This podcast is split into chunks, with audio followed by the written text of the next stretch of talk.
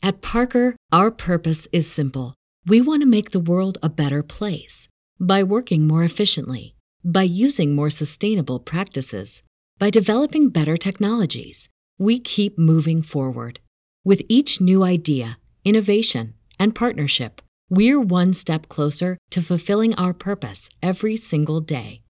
To find out more, visit parker.com/purpose. Parker, engineering your success. ¿Te preocupas por tu familia? Entonces, ¿por qué darles solo huevos ordinarios cuando pueden disfrutar de lo mejor? Eggland's Best, los únicos huevos con ese delicioso sabor fresco de granja, además de la mejor nutrición, como 6 veces más vitamina D, 10 veces más vitamina E y 25% menos de grasa saturada que los huevos regulares, además de muchos otros nutrientes importantes. Así que, dales los mejores huevos. Eggland's Best, mejor sabor, mejor nutrición, mejores huevos. Algunas escenas de este programa han sido recreadas. En las calles de Washington, D.C., la explosión de una bomba asesinó a un ex embajador y a su joven asistente. Mientras la investigación del FBI se acerca a los perpetradores, los asesinos colocan la mira en los agentes y en sus familiares. El FBI se encuentra en la peligrosa cacería de un asesino a sangre fría, ya que su objetivo es uno de los oponentes más habilidosos que hayan enfrentado jamás. Un terrorista que orquestó la muerte de un diplomático.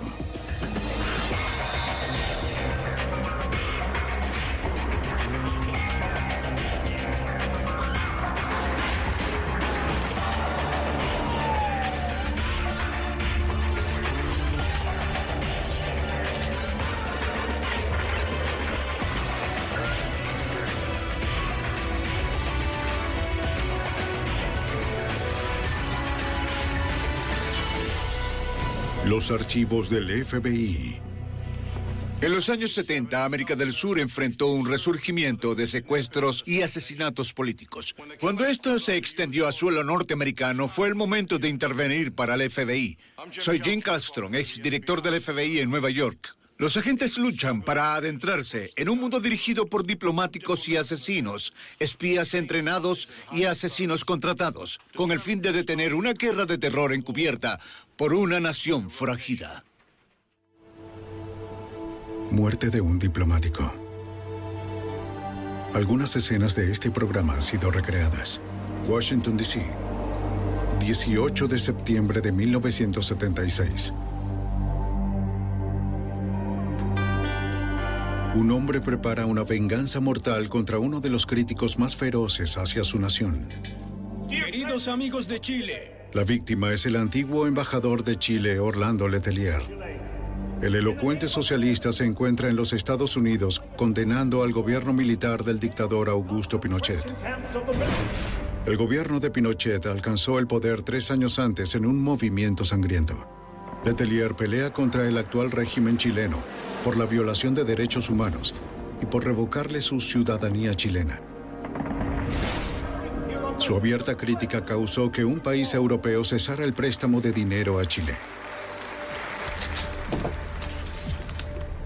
Justo después de medianoche, el 19 de septiembre, el terrorista se prepara para silenciar al diplomático de una vez por todas.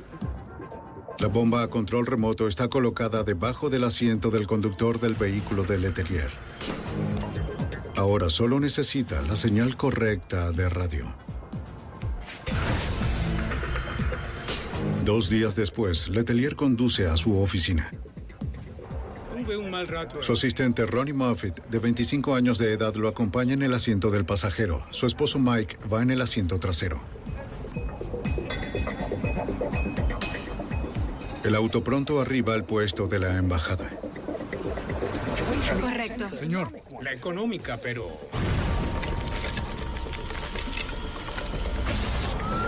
La policía encargada de proteger la embajada llama a emergencias y acude en su auxilio.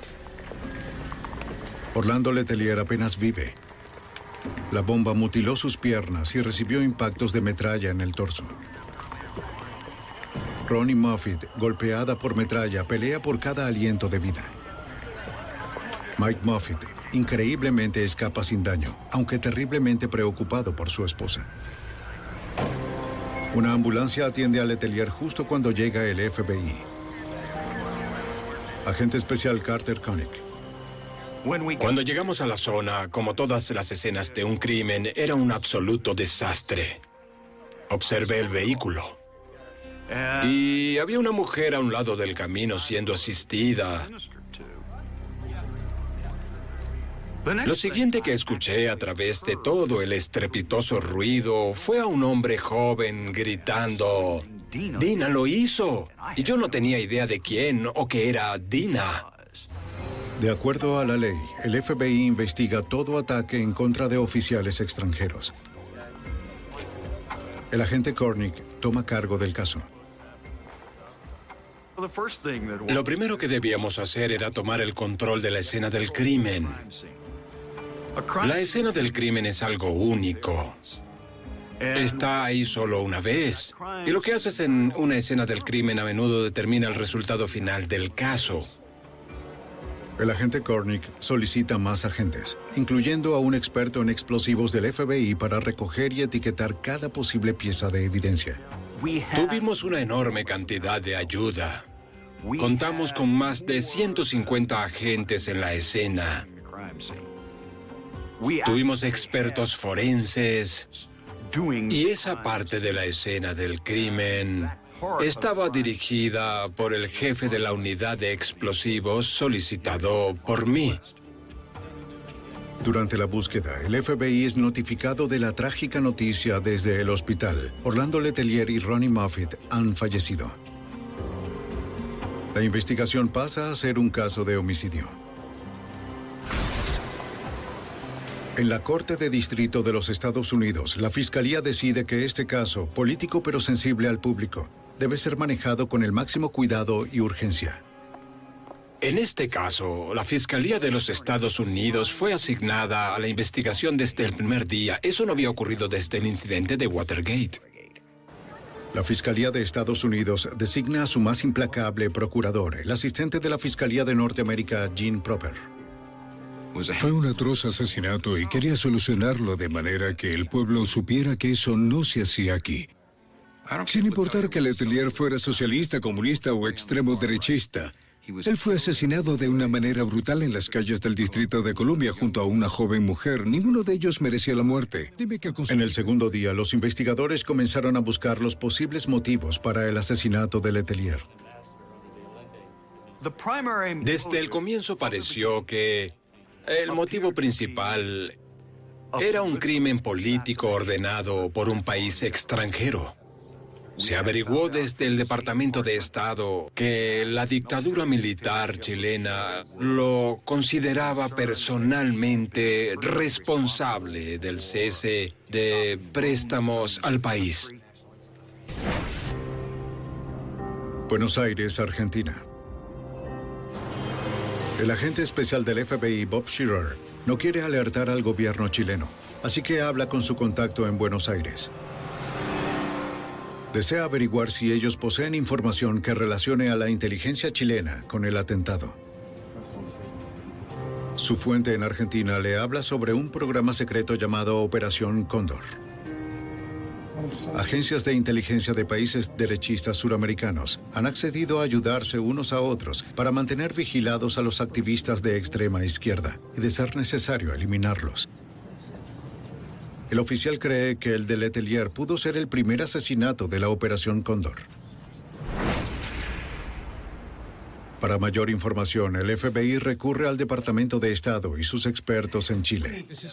El experto les indica que Chile necesita desesperadamente el soporte económico norteamericano. Internacional, pero en la misma mañana del asesinato, el ministro de Economía de Chile descendía de un avión en el aeropuerto Dulles para solicitarle al gobierno norteamericano ayuda económica para su país. el experto pone en duda que Chile arriesgara el préstamo por el asesinato de Letelier. Me resultaba difícil creer que un gobierno, por un lado, ordenara el asesinato de este hombre, mientras que por el otro intentara pedir la ayuda de los Estados Unidos. Dos semanas después del asesinato de Letelier, un vuelo comercial desde Barbados a Cuba hace explosión. Las 73 personas a bordo pierden la vida. Luego de la explosión, los cubanos anticastristas del ala derecha se atribuyen orgullosamente el crédito. Sí, leí eso en las noticias de la mañana. Debido a la proximidad de los atentados, los investigadores se preguntan si los cubanos anticastristas podrían estar relacionados con el crimen. Letelier era un socialista y admirador de Fidel Castro. Parecía poco probable, pero hasta el momento era la única pista que poseía la agencia. El agente Kornick solicita a los laboratorios del FBI comparar la bomba de Letelier con bombas del pasado de los terroristas cubanos anticastristas.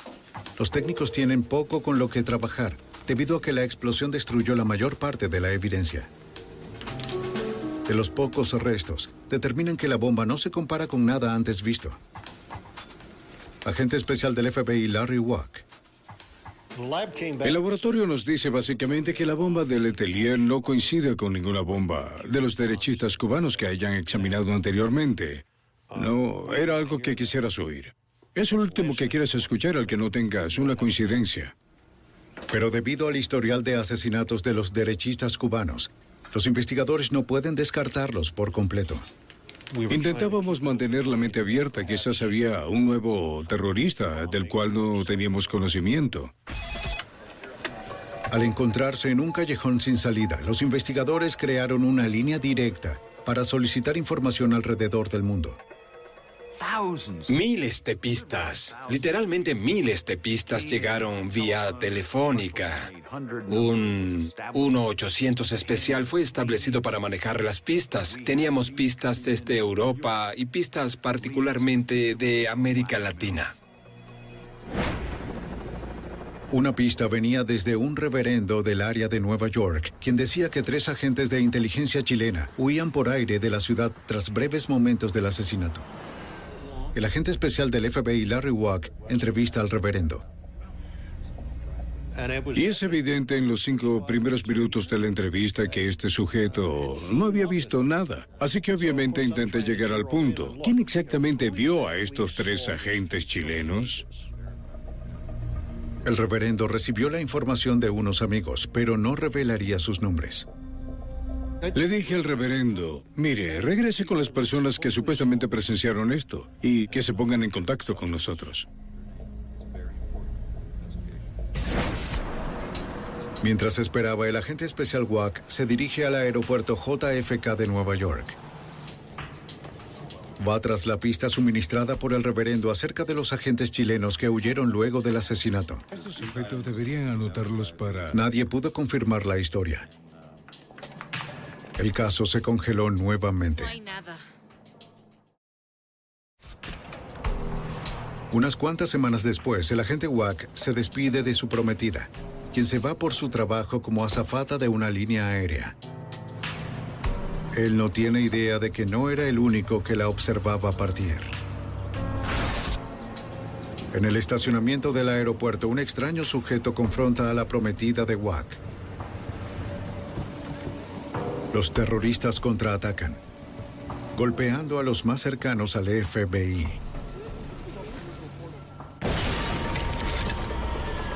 Una autobomba en Washington, D.C. asesina al ex embajador chileno Orlando Letelier y a su asistente. Mientras el FBI comienza a investigar el asesinato, la prometida del agente Larry Wack es amenazada. La asustada azafata llama al agente Wack. Estaba completamente consternado de que algo como esto ocurriera. Que quien quiera que fuera no tuviera las agallas de venir por mí. Tenían que ir por ella.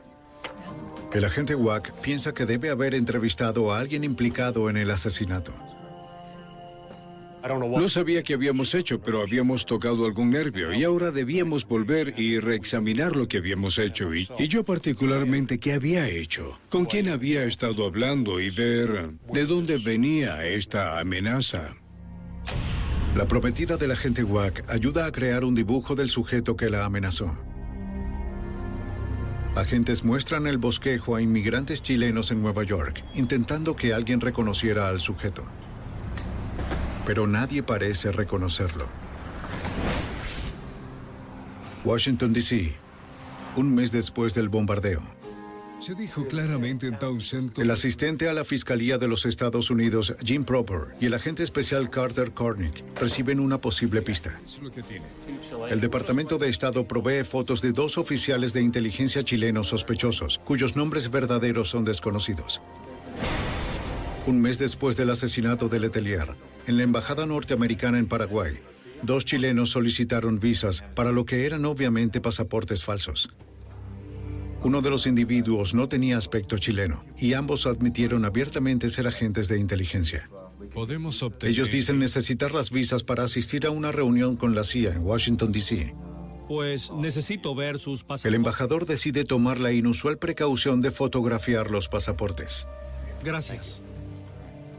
Tan pronto la CIA niega el conocimiento de los dos agentes, el embajador cancela las visas. ¿Qué sabes sobre esto? Los investigadores creen que las fotos los relacionan con su caso. El agente especial del FBI, Carter Cornick.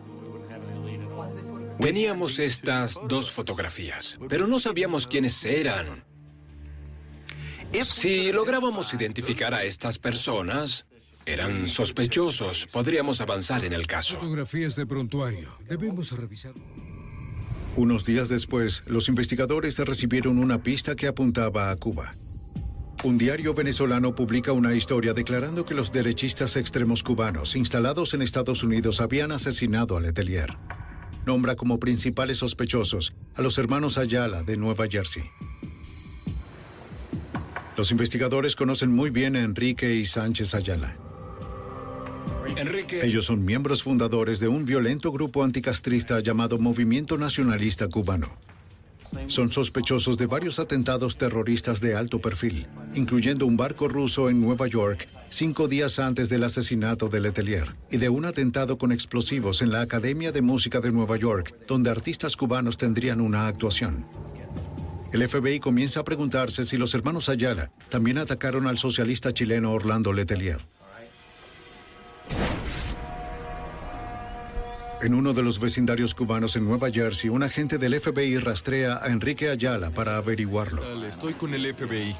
Cuando el agente le pregunta dónde se encontraba el día del asesinato de Letelier, Ayala le da una rara respuesta.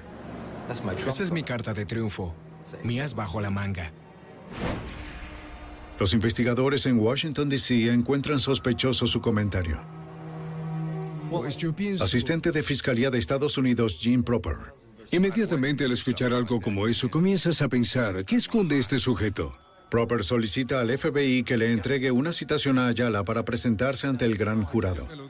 En los Estados Unidos, ningún ciudadano está obligado a hablar con la policía o el FBI. Si el FBI se te acerca en una calle, tú puedes decirle, aléjate. Hay una obligación de testificar ante el gran jurado si eres traído con una citación. Un agente se dirige a entregarle la citación a Enrique Ayala. FBI. La esposa de Ayala dice que no sabe dónde se encuentra. Desapareció. Hola, señora. Agentes... Agentes interrogan a los cubanos anticastristas demandando que entreguen a Ayala. La presión finalmente llega a Ayala, quien accede a presentarse. Gracias por venir. Por favor, tome asiento.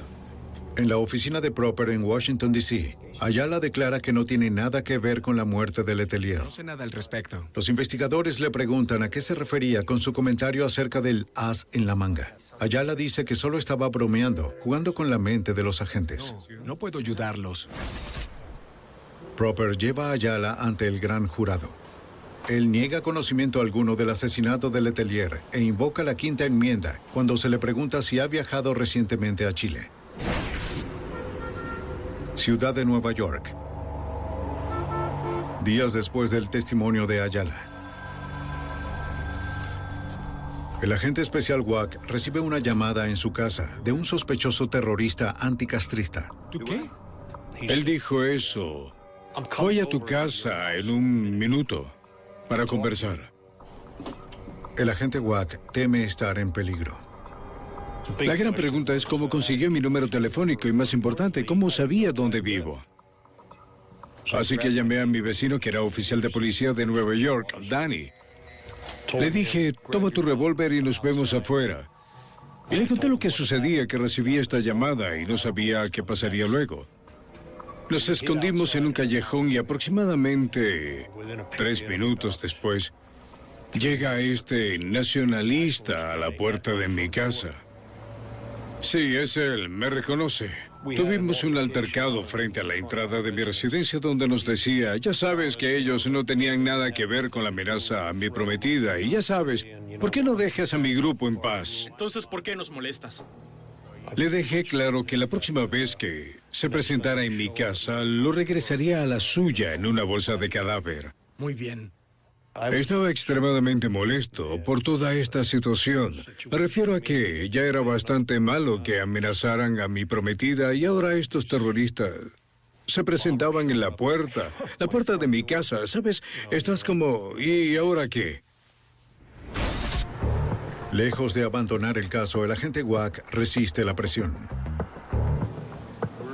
Si los cubanos están nerviosos, el FBI debe estar cerca de encontrar la conexión al asesinato y posiblemente al terrorista.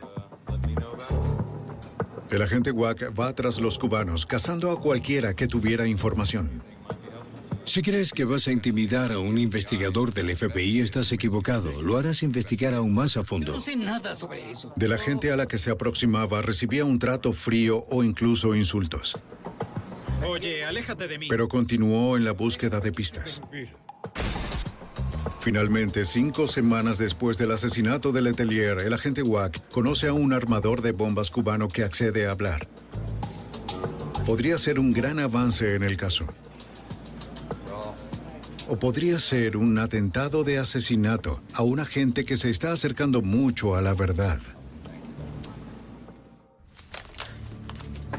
Una poderosa bomba radiocontrolada asesina al ex embajador chileno Orlando Letelier y a su asistente en Washington, D.C. El FBI cree que la clave en este caso puede encontrarse en la comunidad cubana anticomunista en Nueva York, una organización conocida por atentar contra socialistas declarados. El agente especial Larry Wack busca pistas mientras que un ex terrorista anticastrista, fabricador de bombas, le dice que quiere hablar. Y lo que no lo dejaba conciliar el sueño era que no le importaba la muerte de Letelier. No podía dormir por el hecho de que la chica fue asesinada, Ronnie Moffitt, y ese era su límite. El fabricante de bombas le dice que escuchó que Enrique Ayala, líder del violento grupo anticastrista, se había encontrado varias veces con un contacto encubierto chileno. Decía que los cubanos querían el apoyo del gobierno de derecha chileno. El agente Wack usa esa información para interrogar a otros informantes. Ellos le dicen que Ayala ha sido visto con un alto y rubio chileno con apariencia militar. Un informante le decía que el nacionalista se refería a él como el flaco. El agente Wack habría confirmado el enlace entre un agente chileno y el movimiento nacionalista cubano. Sí, está bien. Ahora posees evidencia de un agente chileno en contacto con un nacionalista. Y tienes a los nacionalistas con un historial de atentados con bombas desde hace unos años atrás. Entonces, ya sabes, empieza a aparecer un pato y camina como un pato. El FBI enfoca la investigación en Chile, en Santiago. El agente especial Bob Scherer sigue al agente Wack en su descubrimiento del enlace entre Enrique Ayala con oficiales chilenos. El representante de la Interpol en Chile le dice que Ayala visitó Chile dos años antes y pudo haberse reunido con el gobierno chileno o incluso con el servicio de inteligencia chileno. Con esta nueva información, el asistente de fiscalía Jim Proper le hace una citación a Ayala y a dos de sus amigos que comparecen nuevamente ante el gran jurado. Unos días después, Proper recibe una amenaza de muerte en su línea privada. ¿Qué sucede? Proper cree que está haciendo algo que hace a los culpables ponerse nerviosos. Estamos haciendo algo bien. Pero en lugar de retroceder, Proper y el agente especial Carter Cornick siguen avanzando en la investigación. Decidimos aplicar la quinta enmienda. Ellos trajeron a Enrique Ayala, quien dice que él y sus dos amigos invocan la quinta enmienda frente al gran jurado y se rehúsan a contestar ninguna pregunta. Entiendo. Los investigadores deben continuar buscando una manera de abrir el caso y hacer que alguien confiese.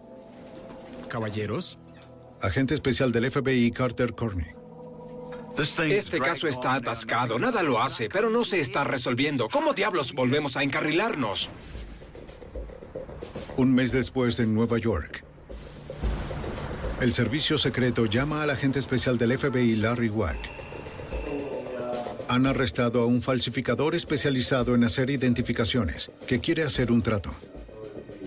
Dice saber de un complot de los hermanos Ayala para asesinar al fiscal del distrito y procurador Eugene Proper. Luego de meses de investigación, este podría ser el avance en el caso que el FBI estaba esperando. El avance que finalmente los lleve a los terroristas.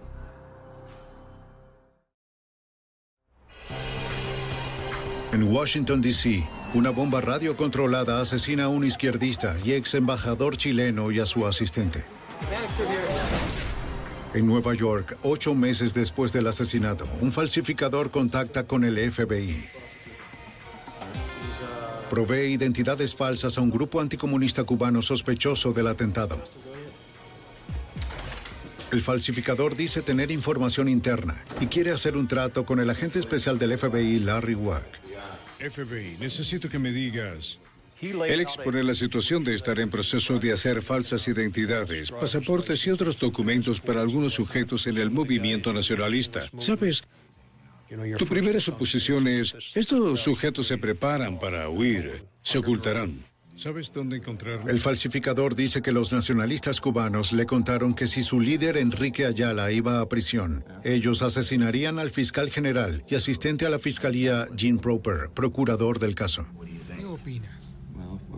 El agente Wack se ofrece a hablar con el servicio secreto en beneficio del falsificador. Se ofrece información sobre Enrique Ayala y su hermano Sánchez. Muy bien, ¿estás dispuesto con El falsificador accede renuentemente. Dice que debe encontrarse pronto con Sánchez Ayala para entregar la falsa identidad. La noche del encuentro, el agente Wack observa desde un sitio oculto. El falsificador llega, portando la falsa identidad oculta en una revista. Pudimos corroborar mucho de lo que nos había contado sin que él se enterara. Al ver a Ayala salir del restaurante con la misma revista, el FBI supo que su informante estaba diciendo la verdad acerca de trabajar con los Ayala. Quizás los Ayala podrían dirigirlos a su contacto chileno. Proper cita de nuevo a Ayala a la corte, pero no aparece. Los agentes del FBI no pueden ubicarlo en ninguna parte. Se convirtió en fugitivo. Esto solo aumenta la sospecha de los investigadores de que juega un papel en el asesinato de Letelier. Dos semanas y media después, el informante entrega más falsas identidades a Sánchez Ayala.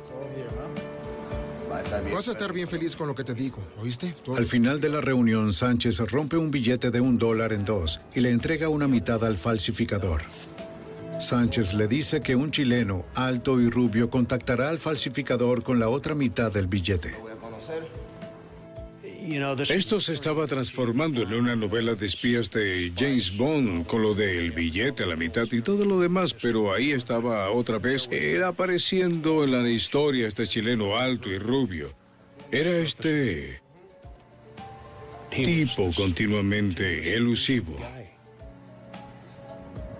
El FBI duda que este misterioso agente de inteligencia chileno vaya a América nuevamente para encontrarse con el falsificador. La inteligencia chilena puede fabricar sus propias identidades falsas y de mayor calidad. Los agentes siguen a Sánchez Ayala hasta Miami, con la esperanza de que los lleve hasta su hermano fugitivo.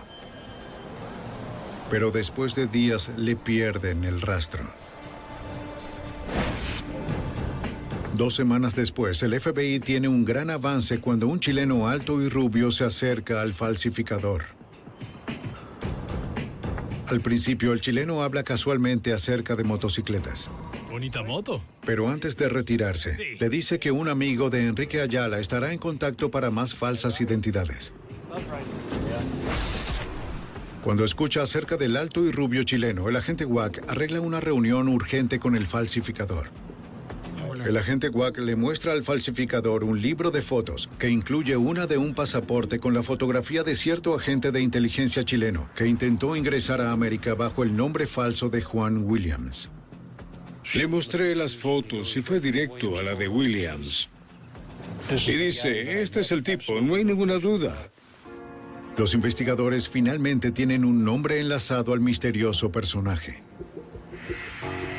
Se dirigen a Chile para tratar de conocer todo lo posible del hombre que se hace llamar Juan Williams. En Santiago, el agente especial del FBI, Bob Scherer, descubre que el llamado Juan Williams trabaja para el gobierno o las Fuerzas Armadas. Washington, D.C. Ha pasado un año desde el asesinato del izquierdista y embajador chileno Orlando Letelier y su asistente Ronnie Moffitt. Los investigadores creen que los derechistas cubanos anticastristas, trabajando dentro de la agencia de inteligencia chilena, posiblemente orquestaron el asesinato. El asistente de fiscalía Jim Proper intenta darle sentido a las pistas conseguidas hasta el momento. Pues el caso se enfrió a mediados de 1977 porque mientras teníamos la información realmente no teníamos ninguna prueba. E intentábamos conseguir información de Chile sin mucho éxito. Los investigadores deciden contactar directamente con el gobierno chileno y solicitar información al agente de inteligencia, que se reúne con el armador de bombas cubano en Norteamérica y usa el falso nombre de Juan Williams. Pues presión directa. Chile tiene lo que parece ser un auténtico agente de inteligencia tratando con terroristas en los Estados Unidos. Y esto será embarazoso para Chile. Es mejor que tenga una buena explicación. En Santiago, Chile. ¿Y qué puedo hacer por ustedes? El agente Scherer dice a un oficial chileno que el FBI desea entrevistar a Juan Williams y a otro agente que también solicitó una visa a los Estados Unidos usando un nombre falso. Tenemos fotos de ellos. Los Estados Unidos pueden procesar a ambos individuos por solicitar visas con pasaportes falsificados. Los chilenos dicen que investigarán el caso. Tenemos una organización muy amplia.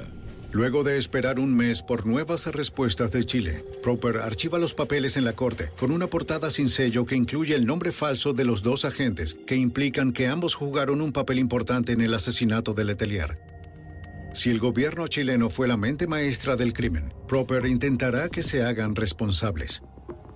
Resumí lo que creí que mostraría la evidencia y lo coloqué en una carta que estaba fuera del paquete. Nadie había hecho esto antes y el Departamento de Estado prácticamente se burló, pero pensé que cuando todo se hiciera público y me aseguré de que así fuera, ya que no era un documento sellado, los chilenos estarían en pánico y comenzaríamos a escuchar cosas. Entonces pasó que las fotos que se encontraban selladas se filtraron a la prensa. Las noticias salieron en primera plana en los diarios de todo el mundo, acusando al servicio de inteligencia chileno llamado DINA del asesinato. Y los chilenos enloquecieron porque de repente se decía que Dina estaba involucrada con Cuba y con el asesinato de Letelier. No era seguro y los chilenos comenzaron a llamarnos. Querían reunirse con el secretario de Estado y el fiscal general.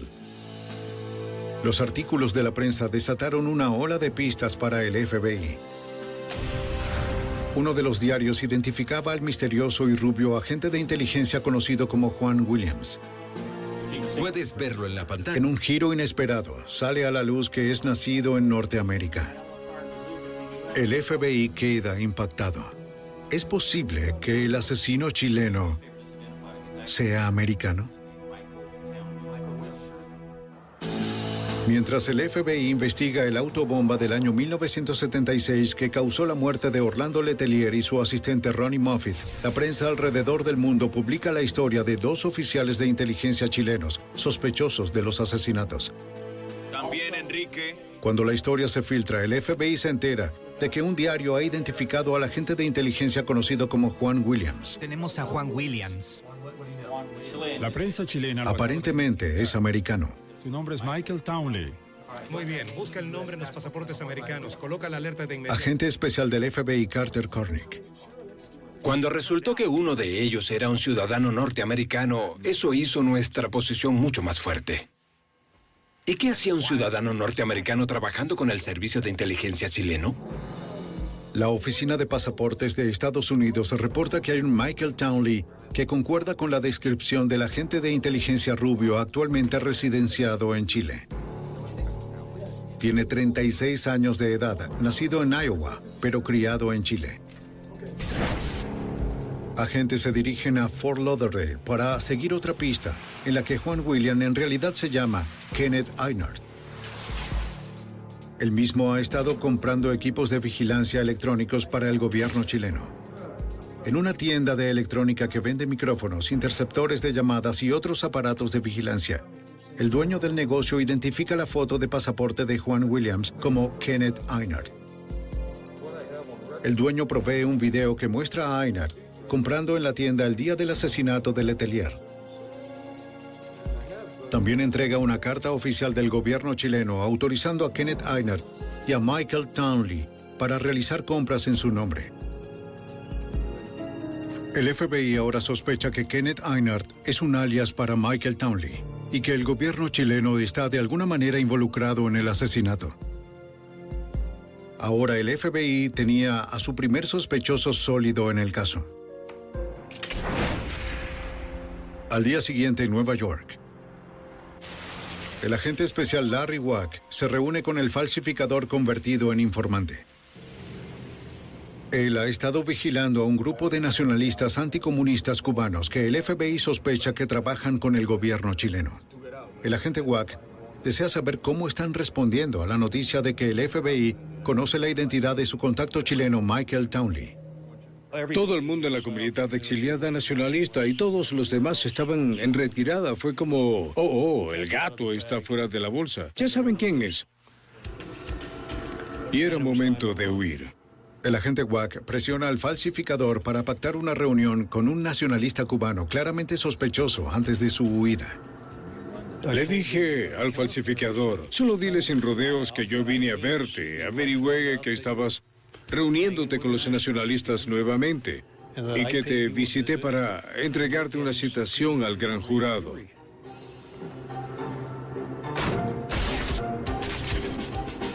El plan funciona y el falsificador se reúne con el sospechoso para pedirle consejo. Te pidieron que testificaras. El sospechoso le dice que invoque la quinta enmienda y no diga nada. El falsificador sigue preguntando el por qué. Nosotros lo hicimos. Nosotros lo hicimos. Habla del Letelier, lo hicimos. Lo sabemos, ellos lo saben. Déjalos que lo prueben. Es exactamente lo que queríamos. El FBI tenía la declaración de un informante de que un nacionalista confesaba. Pero aún necesitaban evidencias físicas que enlazaran a los cubanos con Michael Townley. No podíamos conectarlo al asesinato, no teníamos evidencia que lo conectara, pero ciertamente estábamos seguros porque él era el chileno rubio que estaba negociando con el movimiento nacionalista cubano, que internamente había confesado estar envueltos en el asesinato de Letelier. Y escapaban de nosotros.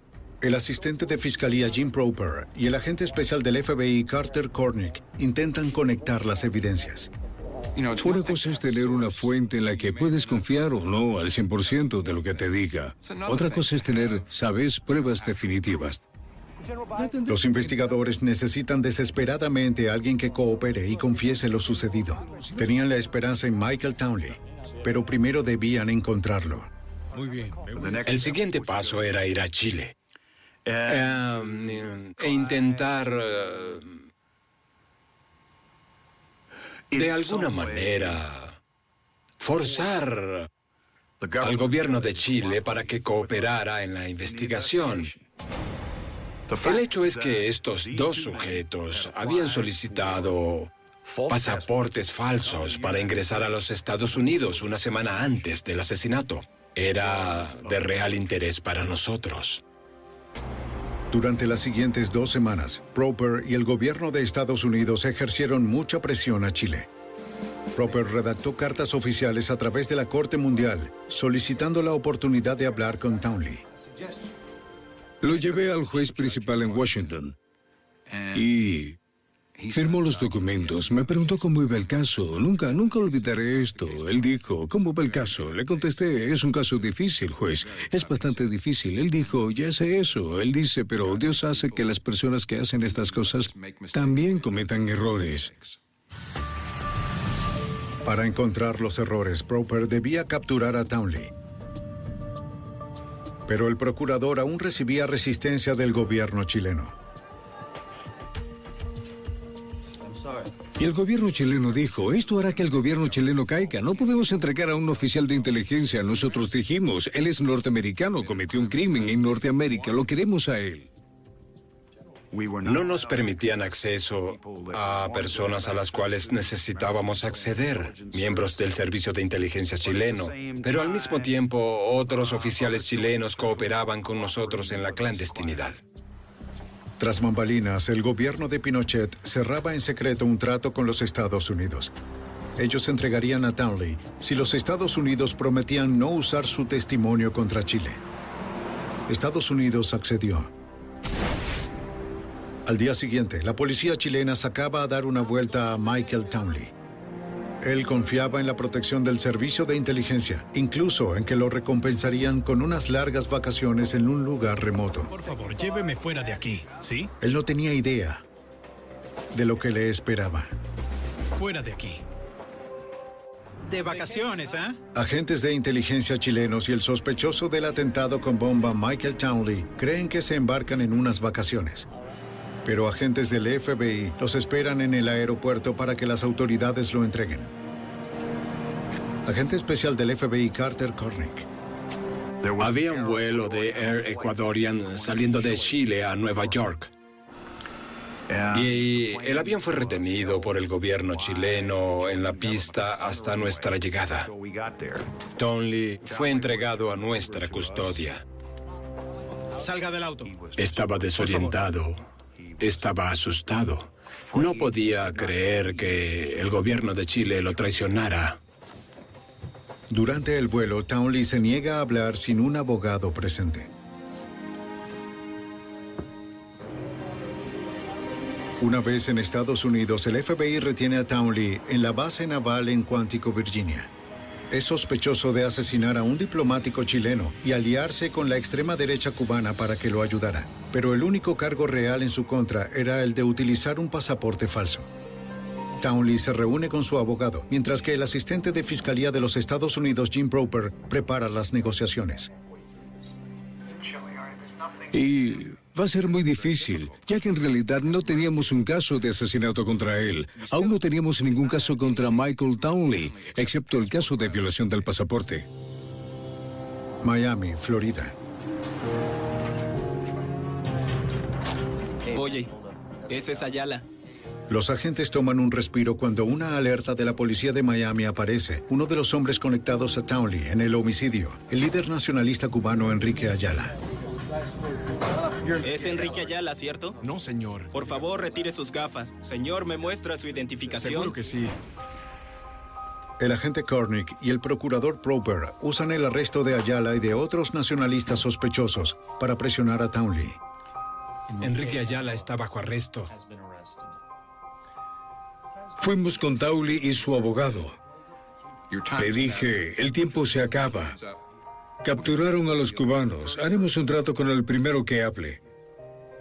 Sabíamos que los cubanos nunca hablarían, pero eso no lo sabían Townley y sus abogados. Townley debía creer que sabíamos lo que había pasado. Lo aislamos y lo trajimos a Estados Unidos. Debía pensar que teníamos más información de lo que él creía.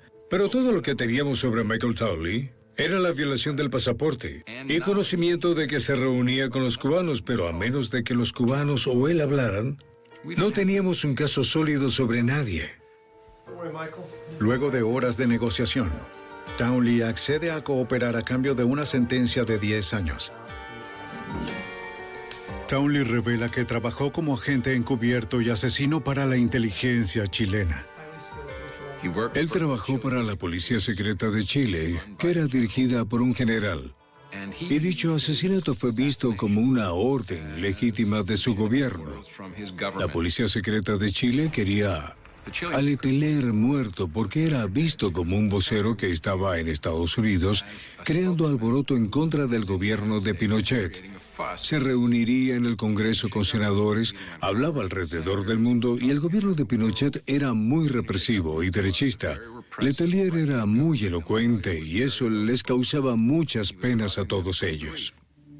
Este no era el primer asesinato de Townley. Esas eran órdenes, tenía que cumplir. Como experto en bombas y electrónica, La verdad no sé. Townley colaboró en asesinatos en Sudamérica, Norteamérica y Europa. No lo sé.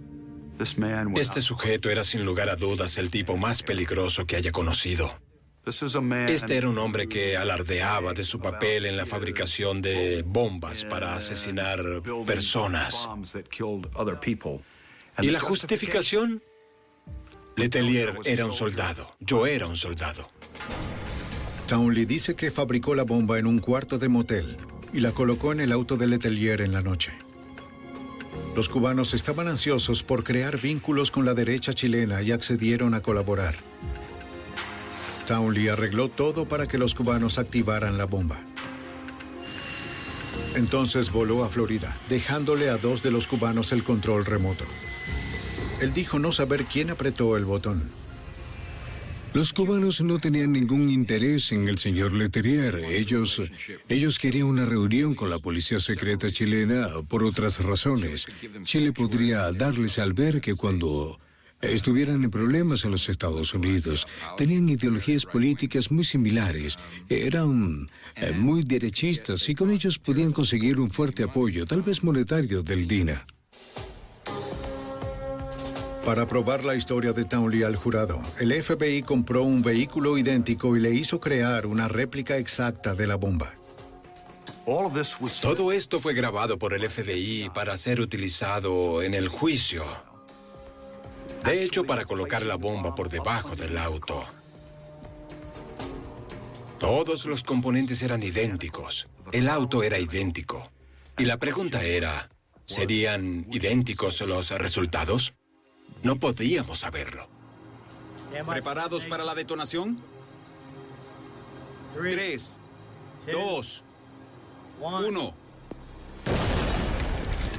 Cuando el polvo se disipó, observé el auto que acababa de detonar. Era el mismo auto que había visto dos años atrás en la escena del crimen. No podía creerlo. Giré a observar a Mike Townley. Su rostro palideció. Él giró a verme y dijo, me gustaría retirarme. Ordené a dos de los agentes llevarlo de vuelta al auto. Townley era alguien que había estado involucrado en varios asesinatos, pero nunca los había presenciado, siempre los hacía a distancia. Él nunca observó a las víctimas. Él era un soldado, le decían que asesinara a alguien, él colocaba una bomba en algún lugar, él hacía algo, pero nunca estaba cerca. Y cuando presenció el efecto que causaba, aparentemente se vio afectado. Dos años y medio después del asesinato de Letelier, los hermanos Ayala y asociados fueron a juicio. La foto de ambas detonaciones fue la evidencia definitiva. El parecido era notable. Al final de siete semanas de juicio, el jurado deliberó, vio las dos piezas de evidencia. Una era la foto de los vehículos. Una hora después eh, resultaron culpables de manera unánime. La corte sentencia a Enrique y Sánchez Ayala por complot de asesinato. Pero en un nuevo juicio sus condenas son revocadas por un fallo técnico. Durante los siguientes 20 años, otros dos nacionalistas anticastristas y tres oficiales chilenos terminan en prisión por el asesinato de Letelier. El agente del FBI Carter Cornick considera el asesinato como un trágico malentendido. Primero por lo que había logrado, que era hacer que el gobierno holandés cesara los préstamos a Chile. Y segundo, porque percibieron que era una amenaza, lo que en realidad no era. Y la milicia chilena creía que formaba un gobierno en el exilio en los Estados Unidos, lo cual no era cierto. Creo que fue asesinado por dos razones. Documentos descubiertos luego de la caída del dictador chileno Augusto Pinochet confirmarían que el gobierno chileno ordenó el asesinato de Letelier. La búsqueda implacable de los asesinos por parte del FBI solucionó un caso difícil y colocó a las naciones forajidas bajo aviso. Creo que envía un mensaje a otros gobiernos que, considerando las sanciones extraterritoriales, ordenen asesinatos. Piénsalo dos veces antes de hacerlo. Un pueblo en Nevada se enfrenta al desastre. Un fin de semana festivo, 500.000 turistas y una bomba de 450 kilos a punto de explotar en cualquier momento. La bomba no puede ser desarmada ni desplazada sin detonarse. Tenemos todo listo. Esperen por... Para el FBI es el peor escenario.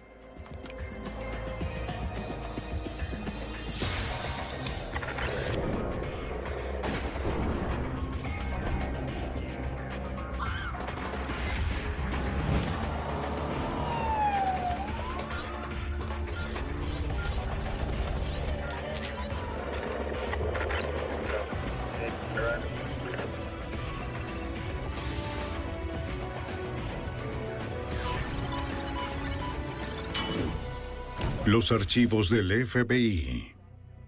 En 1980 el FBI se enfrentó al explosivo más potente jamás visto. La bomba era sofisticada, bien construida y diseñada para destruir un edificio entero. Soy Jim Castro, exdirector del FBI en Nueva York. Agentes y expertos en bombas se unieron en todo el país. Su misión, desarmar un artefacto mortal y capturar al responsable de construirla. Pago mortal. State Line, en Nevada, es un pueblo para turistas en la frontera con California. El pueblo tiene 1.300 residentes. Su mayor industria las apuestas. Con tanto dinero en efectivo, resulta atractivo para los criminales que buscan su pez gordo. 26 de agosto de 1980, 5 y media de la mañana, en la entrada de Harvey's Casino. Dos hombres avisan a seguridad que entregan una nueva copiadora. Un guardia les indica dónde están las oficinas del segundo piso. No tiene idea de lo que acaba de ocurrir.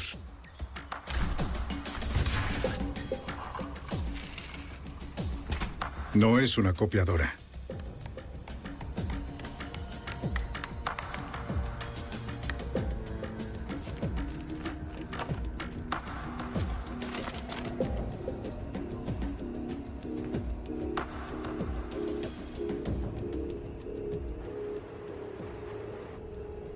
Poco después de las seis, un guardia hace rondas y nota algo inusual.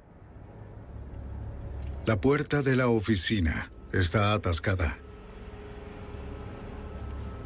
La cerradura parece estar averiada.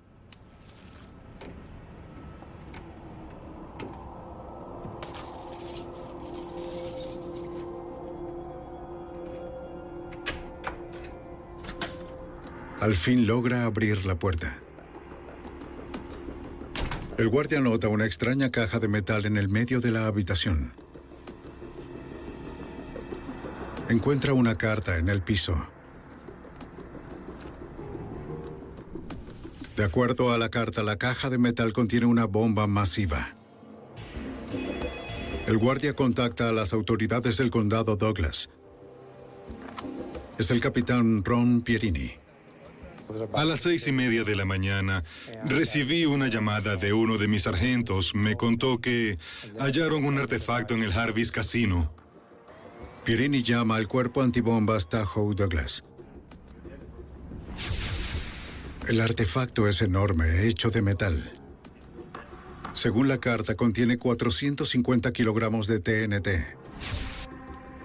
Suficiente para volar todo a 150 metros del casino. La carta dice que la bomba tiene tres relojes separados para diferentes tiempos de explosión. El aparato no puede moverse.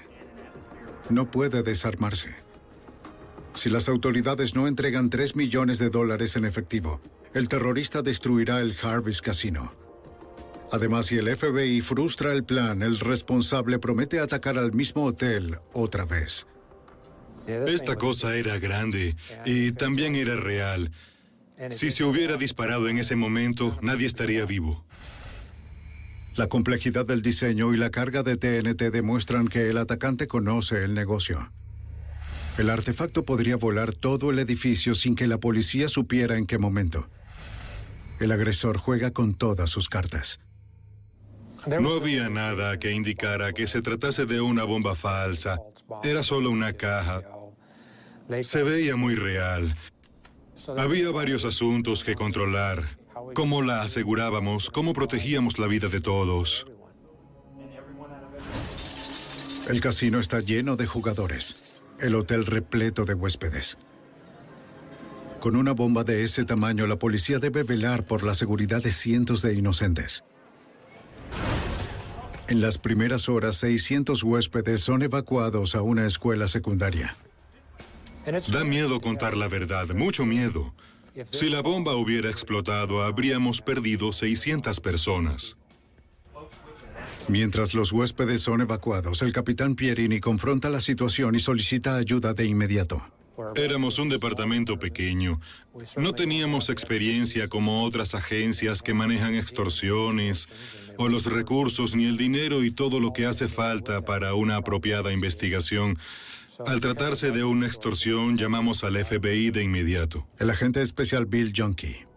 A menudo tenemos intentos de extorsión en el casino de State Line. No era la primera vez. Hemos manejado pequeñas bombas aquí y allá en varios casinos. En este punto, el FBI recibía cerca de 100 casos de extorsión al año en los casinos, pero rara vez eran de gravedad. Pero nunca, ni en mis peores sueños, me imaginé una bomba así, y menos tan compleja.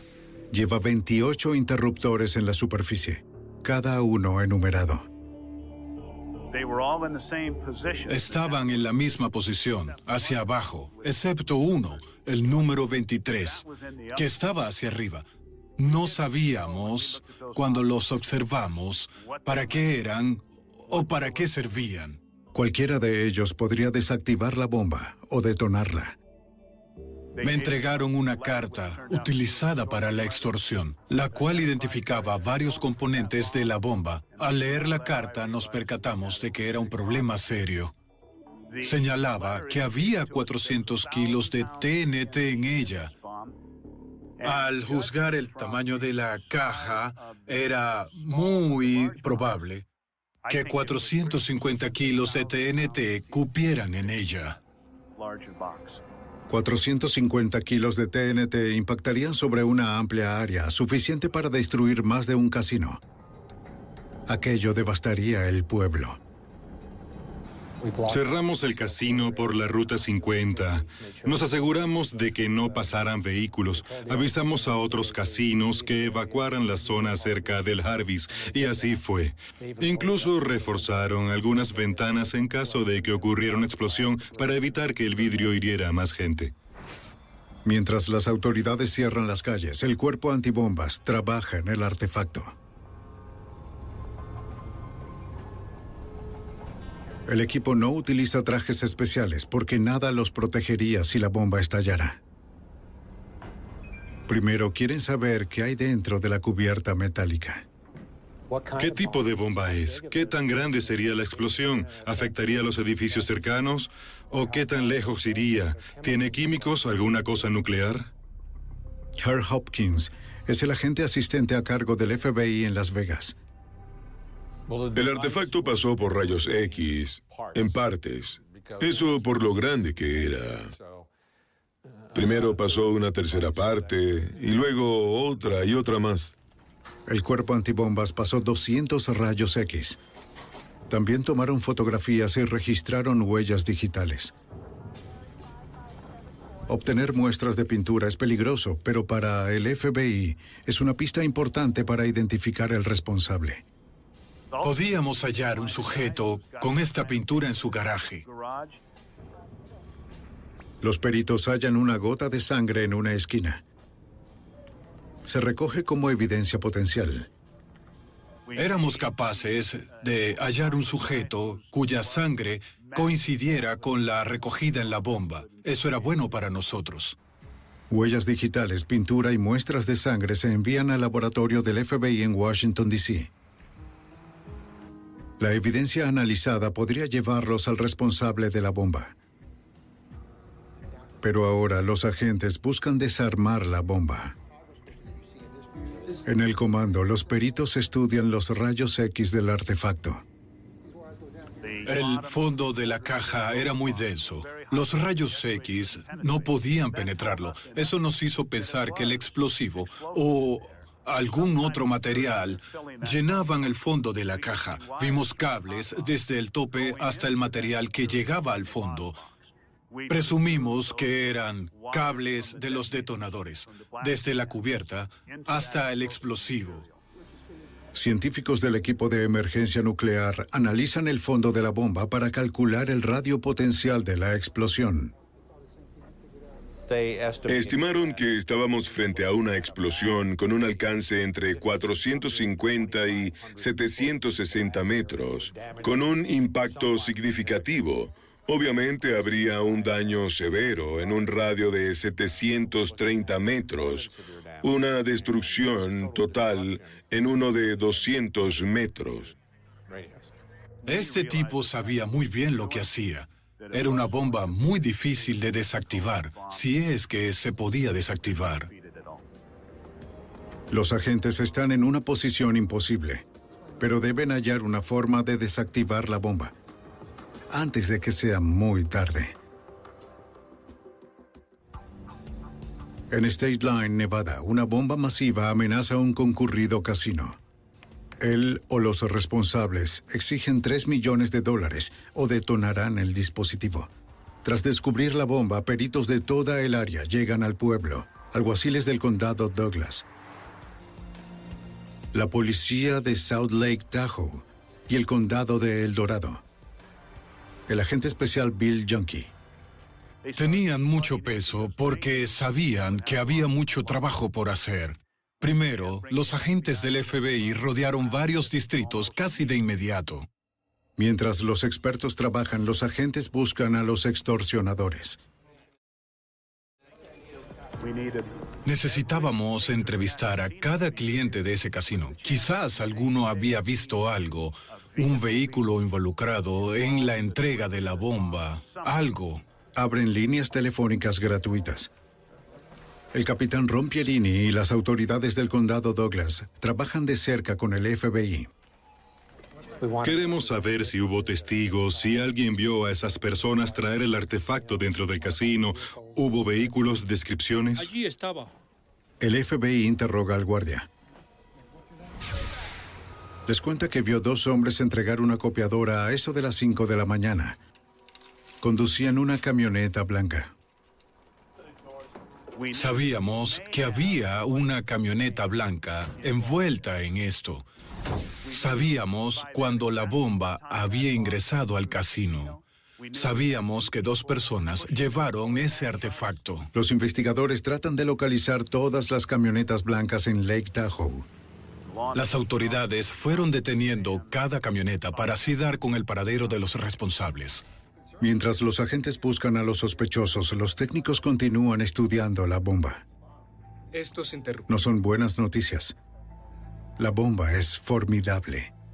El primer día tras el diagnóstico, los rayos X y la interpretación de la carta, nos dimos cuenta de que no podríamos mover esa bomba. De hecho, teníamos un dispositivo vivo, viable y funcional. No sabíamos cómo era el explosivo. Pensamos que había cartuchos en el tope de la caja, lo cual hacía cualquier procedimiento extremadamente complicado. Esa tarde decidimos no penetrar esa bomba con ningún equipo que tuviésemos o existente en el país. Parece que el atacante ganó. El FBI debe tomar otro enfoque. Buscarán cooperación. Bien. Esa noche, los agentes se reúnen con Harvey Gross, dueño del Harvey's Casino. Para desarmar la bomba.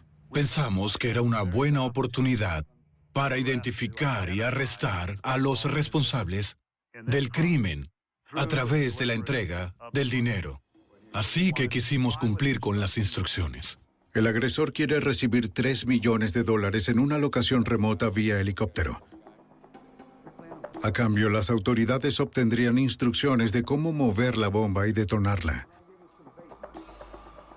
Le contamos los problemas que había con esta bomba y que teníamos una ventana a punto de cerrarse en cuanto a juntar el dinero o decidir qué hacer. Los agentes sienten que 3 millones de dólares en efectivo es la forma más rápida de encontrarlo. Harvey no está convencido. Y nos dijo, ¿qué piensan hacer con esta persona? Le dijimos, pues, intentar atraparlo. Él respondió, si eso es lo que harán, entonces no les daré 3 millones de dólares. Entonces nos dio 5 mil dólares, los cuales marcamos. El resto fue cortado en papel. Un piloto del FBI volará en helicóptero. Como el sospechoso prohibió contacto por radio, el piloto usará un micrófono. Debe aterrizar en el aeropuerto de South Lake Tahoe antes de las 11 de la noche. A las 12 y 5 recibirá nuevas instrucciones. Especificó que ninguna fuerza de seguridad debía participar en la operación, lo cual era poco realista. Nosotros, por supuesto, teníamos agentes de la ley distribuidos en todo el aeropuerto con el objetivo de identificar a cualquiera en ese lugar que tuviera alguna conexión con ese intento de extorsión. El piloto arriba al aeropuerto a las 11 en punto. Cerca de otro edificio, un equipo del FBI y la policía hacen seguimiento al micrófono del piloto. Esperamos contactar al sospechoso. Y a las 12 y 5, como dijo, el teléfono sonó en la cabina. Muy bien. Indica al piloto que busque debajo del estante en la cabina de teléfono. Allí vería otras instrucciones.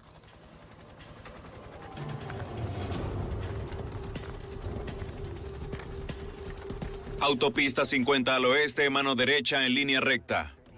Él leyó la nota en alto, parado junto a la cabina. Eso nos permitió escuchar y saber el contenido de la carta. De inmediato, despachamos unidades a esa dirección específica. El piloto debe volar al oeste en la autopista 50 a una altitud de 150 metros. Una luz estroboscópica le indicará dónde aterrizar. Hay poca altitud en las montañas como esa, muy, muy poca. Es muy peligroso para un helicóptero a medianoche. Teníamos que dar lo mejor para garantizar la protección de nuestro piloto y además, obviamente, arrestar al sospechoso si era posible. Así que inmediatamente teníamos autos en la autopista 50 con el único propósito, en primer lugar, de encontrar al sujeto o los sujetos y en segundo lugar, proteger a nuestro piloto. Un equipo SWAT vuela a 300 metros sobre el helicóptero del FBI brindándole mayor seguridad. La cosa que más te hace aprensivo es lo desconocido. No sabíamos con quién lidiábamos. No sabíamos si eran 10 personas, una persona o una docena los que íbamos a conseguir con ese helicóptero.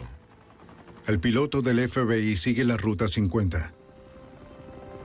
Mantiene una altitud de 150 metros mientras busca la luz estroboscópica.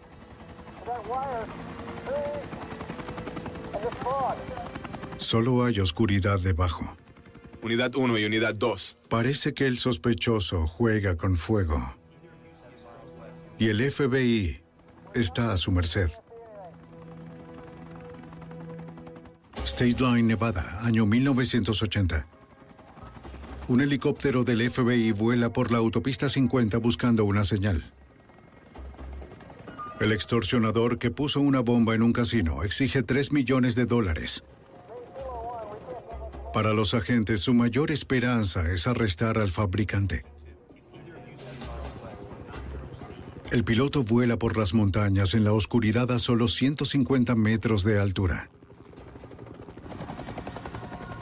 No ha visto ninguna señal. El agente asistente a cargo, Herb Hopkins, controla el operativo desde tierra. Volvió y voló de nuevo. Y otra vez lo enviamos de nuevo a la ruta.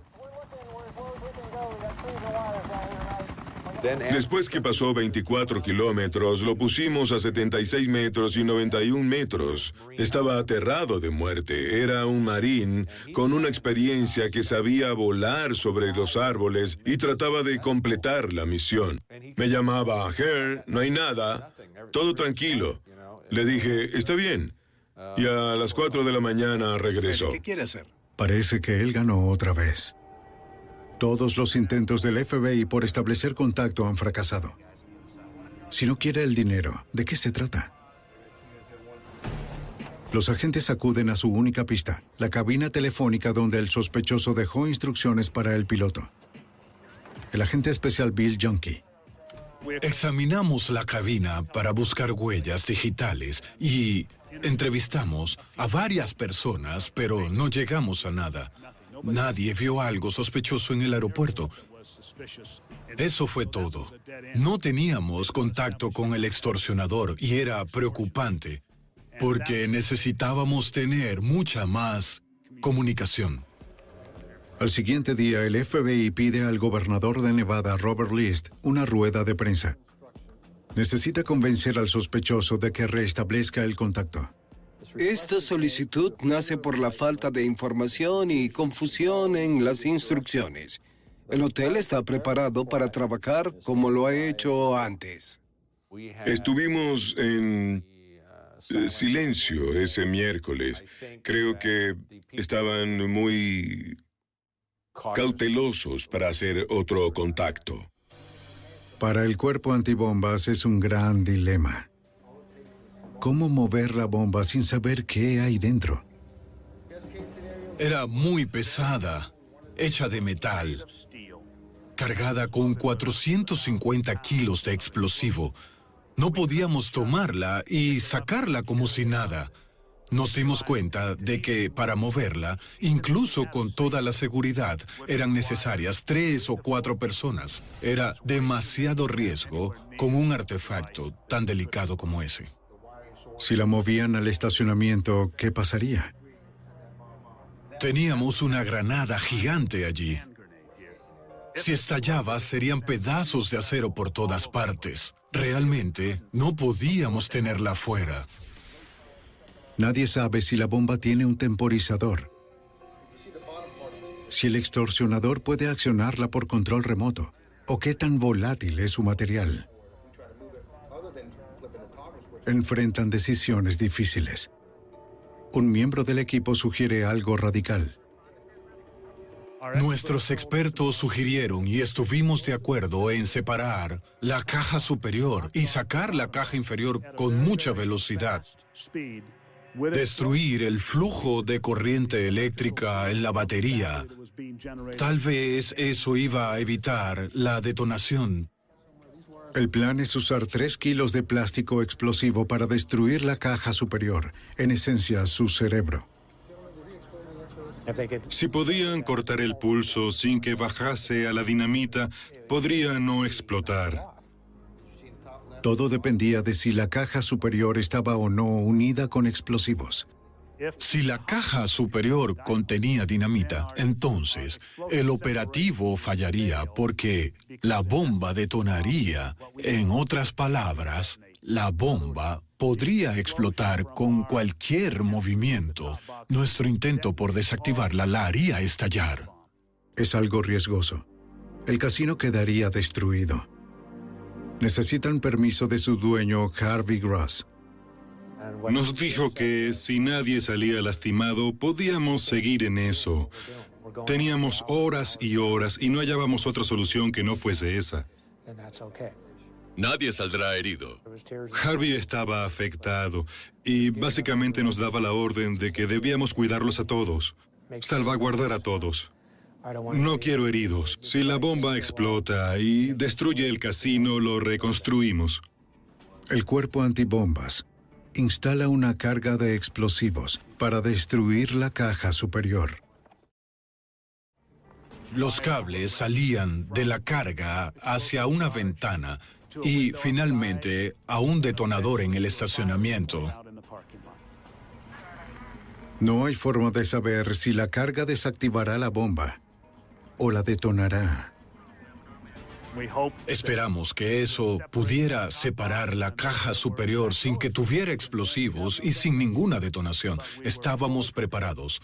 Y debo decir que esperábamos una explosión de 450 kilos de TNT, como decía la carta. Eso ocurriría al activar la carga. A las 3 y 15 de la tarde, el alguacil Jerry Maple advierte a todos. El operativo está a punto de iniciar. Ya estamos listos. Todos alerta. Cinco. Cinco. Cuatro. Cuatro. Tres. Tres. Dos. Dos. Uno. Uno. En un casino de Nevada, el FBI se enfrenta a la bomba más grande jamás vista, un artefacto cargado con 450 kilos de explosivos. Su opción, volar la parte superior de la bomba con una pequeña detonación. Esperen la cuenta regresiva. El agente especial Bill Junkie vigila cerca del casino. Teníamos cámaras de alta velocidad preparadas para la detonación. Vigilábamos con los dedos cruzados. Escuchábamos por la radio la cuenta regresiva. Cinco. Cuatro. Cuatro. Tres. Tres. Dos. Dos. Uno. Uno.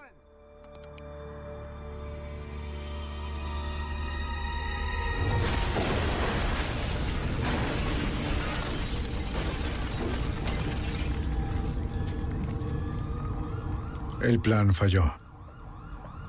Parte del casino acaba en escombros. El agente especial a cargo, Herb Hawkins, Teníamos un escenario peor. Teníamos un hotel destruido, dos pisos hacia abajo y hacia arriba. Veíamos eh, muchos eh, escombros de hormigón, concreto, paredes, mesas, muebles. Mucho de eso en el hotel, parte en el segundo y tercer piso y bastante en el estacionamiento. Quizás todos pensábamos lo mismo. Estábamos agradecidos porque ni una sola persona resultó herida. Nadie sufrió daño. Sentimos alivio de que la bomba hubiese desaparecido. Ya no había más peligro. Todo ese operativo, esos días, fueron difíciles para todos. Nos sentimos mejor cuando todo acabó. Si destruyes o afectas un edificio, se puede reparar, pero si pierdes una vida humana, eso nunca se repone. Algunos técnicos y yo acudimos al lugar después de la explosión, a pesar de que aún era peligroso. Cuidado, chicos. Hay muchos escombros. Les preocupa que el resto del edificio pueda colapsar. Una vez asegurados, regresan al casino por más pistas. Retrocedan, retrocedan. Comenzamos una investigación exhaustiva. ¿Cómo sería en un caso como este? La escena del crimen sería la clave para resolver el enigma. Pero en esta devastación, encontrar pistas no será fácil. Cuando una bomba explota, sus componentes no se evaporan. Se hacen más pequeños, pero siguen allí, entre los escombros, en el cráter, en el fondo, allí están. Nuestra tarea es hallarlos e identificar los componentes de la bomba. Les tomará seis semanas procesar toda la escena. El FBI no permitirá que el sospechoso cubra sus huellas. A días de la explosión, los casinos ofrecen 250 mil dólares de recompensa para capturar a los responsables. Publicamos eso en todos los medios, con la esperanza de que alguien llamara. Generamos una línea telefónica gratuita, una línea 1-800, para llamar desde cualquier parte del país y brindarnos información. La jugosa oferta trae muchas llamadas, pero no hay información concreta. Pasaron varios días, diría siete, ocho, nueve, diez días, y había cientos de llamadas por la oferta, pero ninguna pista que considerar que fuese viable. El grupo responsable de armar esta bomba quizás estaba muy unido, tal vez como una familia. Por eso no recibíamos información. Los agentes esperan encontrar alguna evidencia que los lleve al atacante. Tras 40 días, recuperamos aproximadamente unos 48 kilos de la bomba que tal vez pesaba 360 kilos. Recuperamos una octava parte. Lo que teníamos eran piezas metálicas que resistieron a la explosión. Cada pieza de la bomba es trasladada al laboratorio del FBI en Washington, D.C. Es su primera oportunidad de estudiar a fondo la bomba. Íbamos a determinar el tipo de interruptores que usaron, los de mercurio, el tipo de explosivo, piezas de la caja, cosas que nos llevarían a dónde y cómo la bomba fue construida. El análisis del laboratorio dice mucho de la bomba y algo sobre el fabricante. Lo primero que hicimos fue obtener la vista metalúrgica de los componentes de la bomba y determinar la fuerza de estas piezas de metal desde el punto de vista metalúrgico y saber qué elementos ejercieron presión contra ellas en la explosión. Al hacer eso podíamos poner una familia de explosivos en ella. Aunque la carta dijera TNT, no era lo principal. Queríamos saber si el daño fue consistente con TNT y no fue así. Así supimos algo del fabricante. Él no dijo la verdad en la carta. Trató de vendernos algo que llamaría la atención. El fabricante usó dinamita en vez de TNT debido a que el TNT es más poderoso. Quizás lo mencionó para intimidar a los investigadores. Tenía un esquema muy complejo y, por lo tanto, cuando veías el artefacto, sabías que alguien muy listo lo había hecho. Alguien muy cuidadoso, muy paciente. No fue cosa de un día. Debió tomarle semanas, sino meses construirlo. Y si no quería llamar la atención, debió tomarle más tiempo. Para entender más al fabricante, los agentes piden asistencia a expertos del FBI en la unidad de ciencias instalada en la ciudad de Quantico, Virginia. Los expertos determinan que el fabricante quizás sea un hombre entre 30 y 40 años de edad, con experiencia en bombas. Por la complejidad del artefacto y la carta, concluyen que el sujeto es egocéntrico. Cree que puede engañar a los investigadores. Su perfil es complicado. No es como el de un asesino donde el tipo deja ciertas huellas en la escena. Con bombas es más complejo. Es personal cuando disparas a alguien, es más impersonal cuando haces una bomba y la pones debajo de un auto y te vas a caminar. No tienes que sentarte a mirar. Parece que no se acerca a sus víctimas. Los agentes sospechan que no solo el dinero motiva al responsable. ¿Es un acto terrorista? ¿O cuál es el objetivo de este acto? ¿Para obtener dinero? ¿Son personas relacionadas a las drogas? ¿Es una organización criminal? ¿La mafia? No creíamos que la delincuencia organizada hiciera algo así.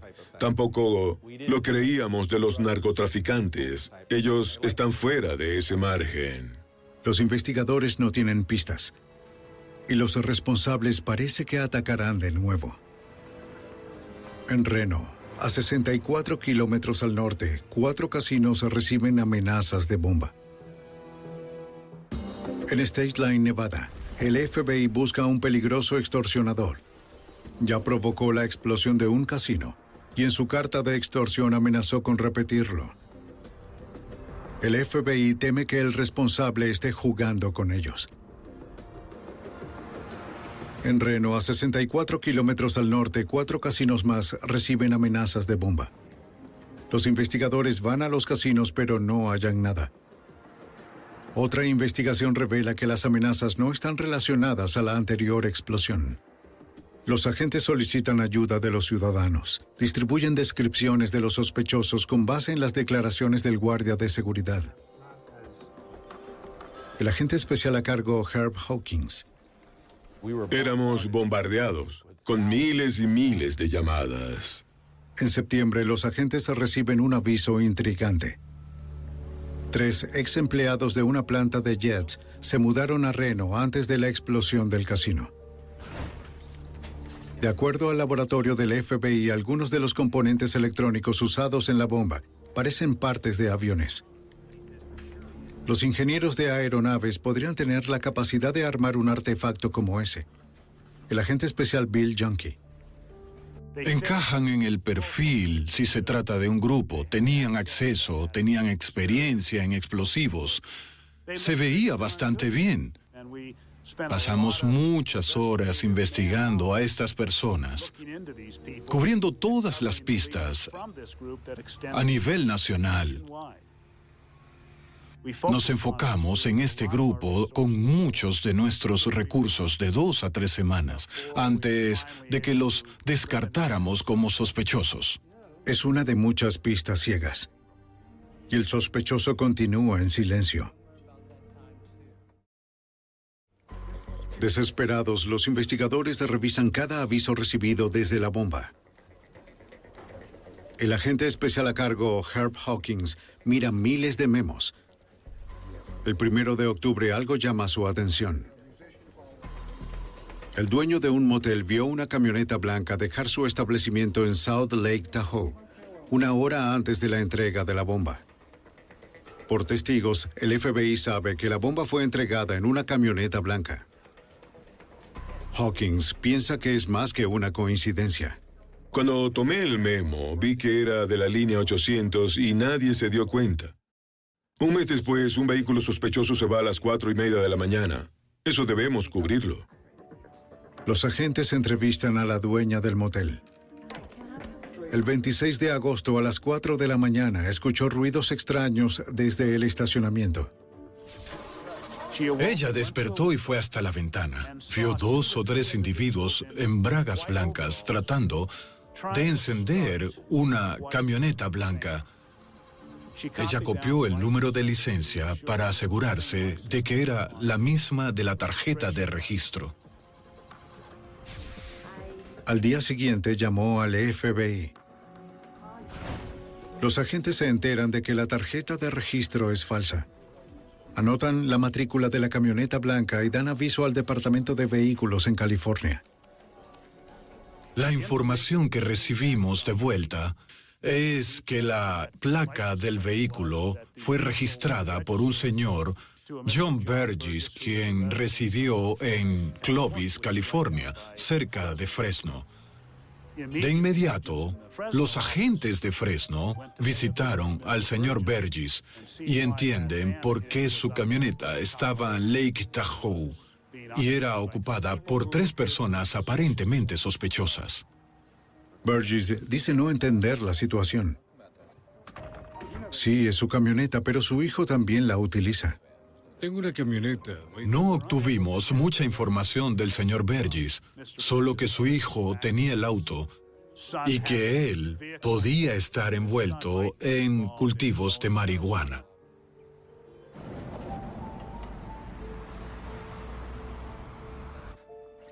Los agentes entrevistan al hijo de Burgess en Fresno. Estuvimos en Tahoe. Le preguntan qué hacía en Tahoe a las 4 de la mañana y por qué usó un nombre falso en su registro. Me dices que es El joven les contó que estuvo en Lake Tahoe buscando un lugar para cultivar marihuana. Estos agentes sabían que Lake Tahoe se eleva a 1900 metros, nada apropiado para cultivar marihuana por las condiciones climáticas. Así que fue una mala excusa. Sospechan que Burgess miente, pero no saben por qué. No creen que sea el fabricante de la bomba. Para tener 18 años se ve muy joven para hacer algo tan complejo. Los agentes se van, en búsqueda de más pistas.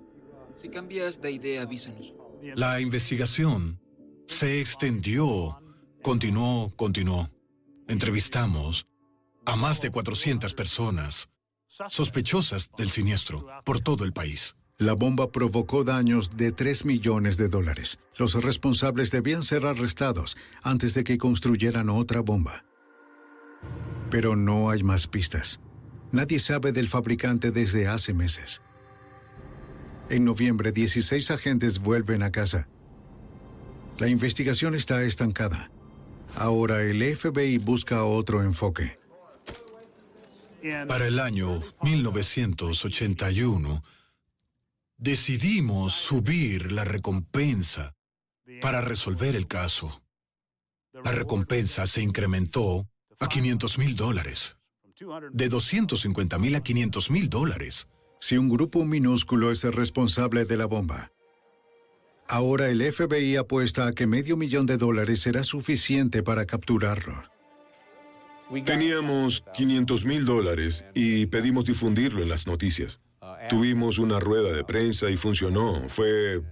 Eso fue lo mejor. El juego del FBI gana.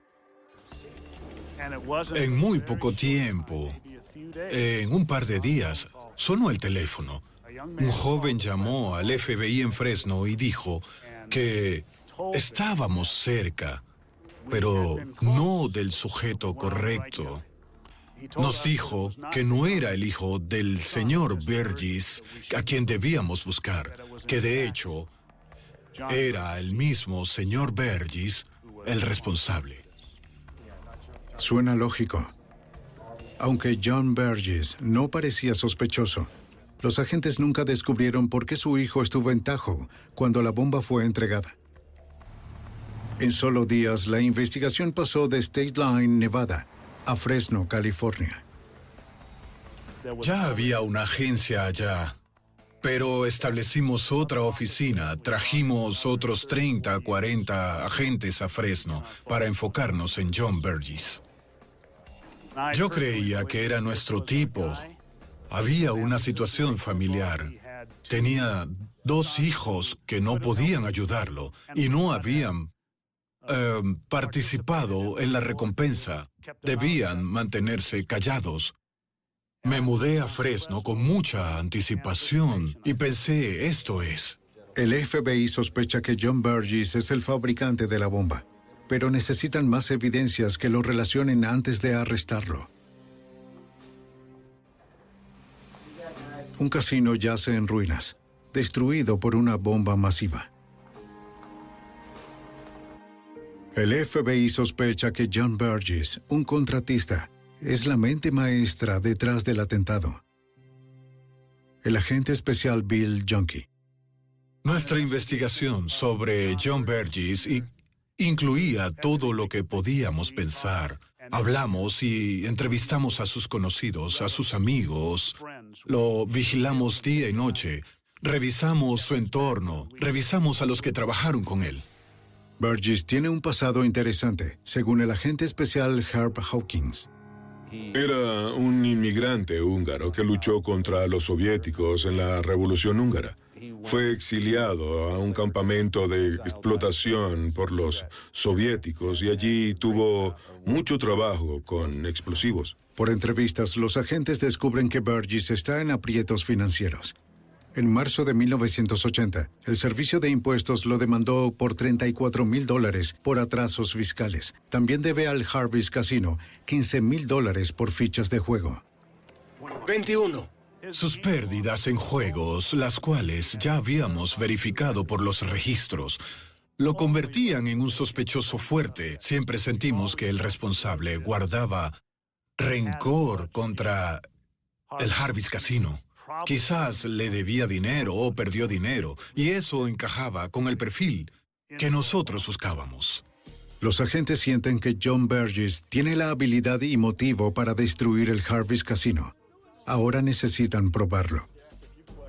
Otro agente y yo fuimos asignados para contactar al señor Burgess todos los días, siete días a la semana, hacerle visitas y hablarle. Hacerlo hablar. A veces nos gritaba y nos impedía entrar. Otras nos recibía y nos hablaba. Burgess es ególatra. Le gusta hablar de su negocio en paisajismo y su habilidad en la electrónica. El perfil encaja.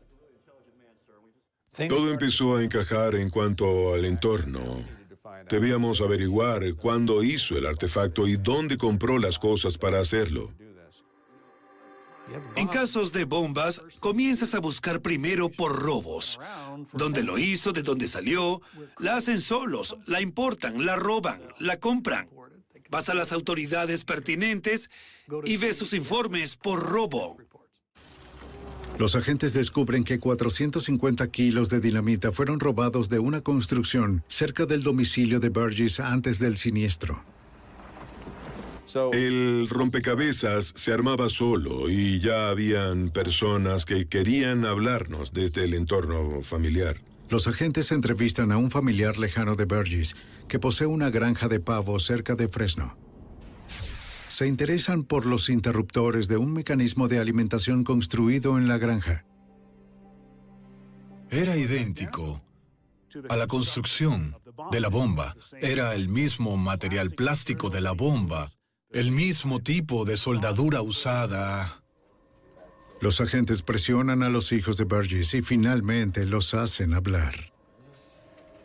Ambos chicos contaron la misma historia. Su padre inicialmente les pidió participar en la extorsión. A ellos no les gustaba la idea. No querían hacerlo, pero también tenían lealtad a su padre y a veces le ayudaban. El hijo de Burgess admite que no cultivaba marihuana. Fabricó el relato para proteger a su padre. El FBI averigua que dos empleados del negocio familiar fueron los dos sujetos que dejaron la bomba en el casino. Sus hijos dicen que la novia del padre ayudó a escribir la carta de extorsión. Los chicos llevan a las autoridades a donde su padre escondió el resto de la dinamita. También nos dieron información sobre un robo adicional de explosivos en el mismo lugar y nos dijeron dónde estaba el explosivo enterrado. 270 kilos de dinamita ocultos en un lecho afuera de Fresno. El señor Burgess contó a los chicos que planeaba hacer otra bomba y dejarla en otra parte.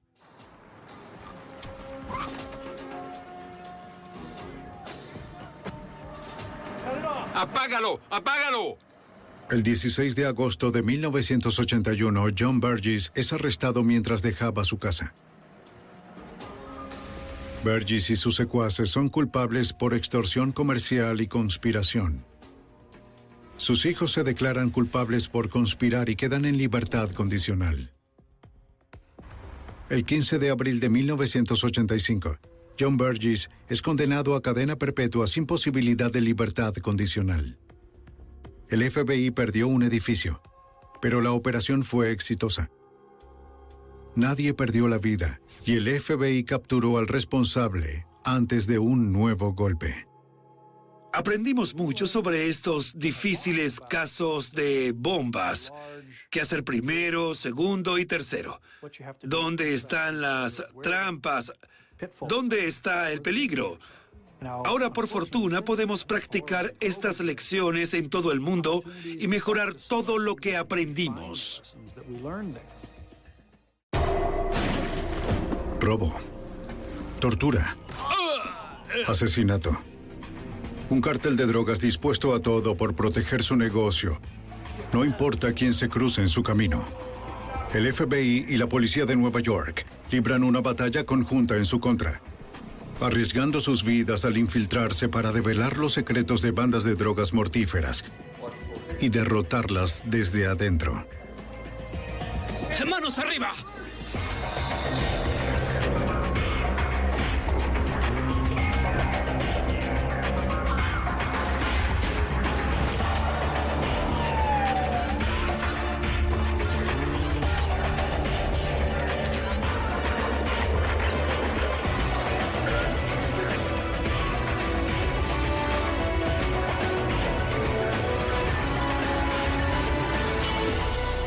Archivos del FBI. En la década de los 80, las calles de Nueva York estaban inundadas de crack. Una ola de violencia amenazaba la ciudad. Carteles colombianos traían la cocaína y manejaban sus operaciones con mano dura. Soy Jim Castro, exdirector del FBI en Nueva York. Agentes debían infiltrarse dentro de un círculo criminal complicado, protegido por un código de silencio tratando con asesinos. Un paso en falso podía ser fatal. Operación Carga Marítima.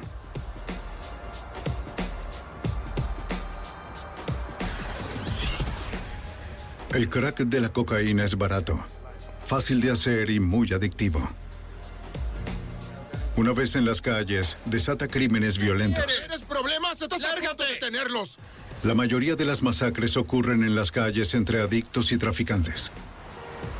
Pero también hay víctimas inocentes. El detective de la policía de Nueva York, Richard Hipólito, trabaja en narcóticos. El dueño de un restaurante chino salió una noche y había un par de individuos involucrados en drogas que hacen lo que sea por conseguir su próxima dosis. Este hombre tenía dientes de oro y no les importó asesinarlo. Le dispararon y mientras yacía muerto en el suelo, sacaron sus cuchillos y comenzaron a sacarle los dientes. En Nueva York, la epidemia de crack empezó a finales de los 80. El teniente de la policía de Nueva York, Mike Gerardi. Eran tiempos muy violentos.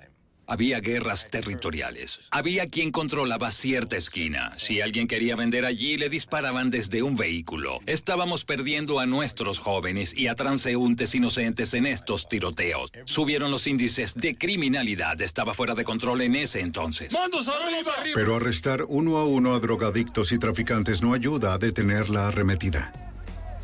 Es una historia sin fin. Es un flujo constante. Por uno o dos que se detienen hay otros para reemplazarlos. La única forma de detener el flujo de narcóticos es encontrar a las organizaciones que importan las drogas y desmantelarlas. Tengo un buen abogado. Para lograrlo, el Departamento de Justicia crea el Grupo de Tareas sobre la Delincuencia Organizada y de Represión en materia de drogas, conocido como C13. El grupo está conformado por detectives de la Policía de Nueva York y agentes del FBI que saben bien con quién se enfrentan, según el agente especial supervisor Fernando Llanos. En Nueva York a principios de los 90, la situación era de colombianos en control del tráfico de drogas. Las dos bandas principales eran los carteles de Medellín y Cali. Cuando los carteles enviaban drogas al país, las traían empacándolas entre cargas legales, de acuerdo al agente especial de aduanas Phil Spinelli. Con carga en contenedores puedes esconder narcóticos o casi cualquier tipo de carga que se envía a Estados Unidos. Han licuado narcóticos y tratado de meterlos en botellas. Los han disfrazado de dominós. Los han metido en latas de pasta de guayaba y de duraznos que estaban completamente selladas.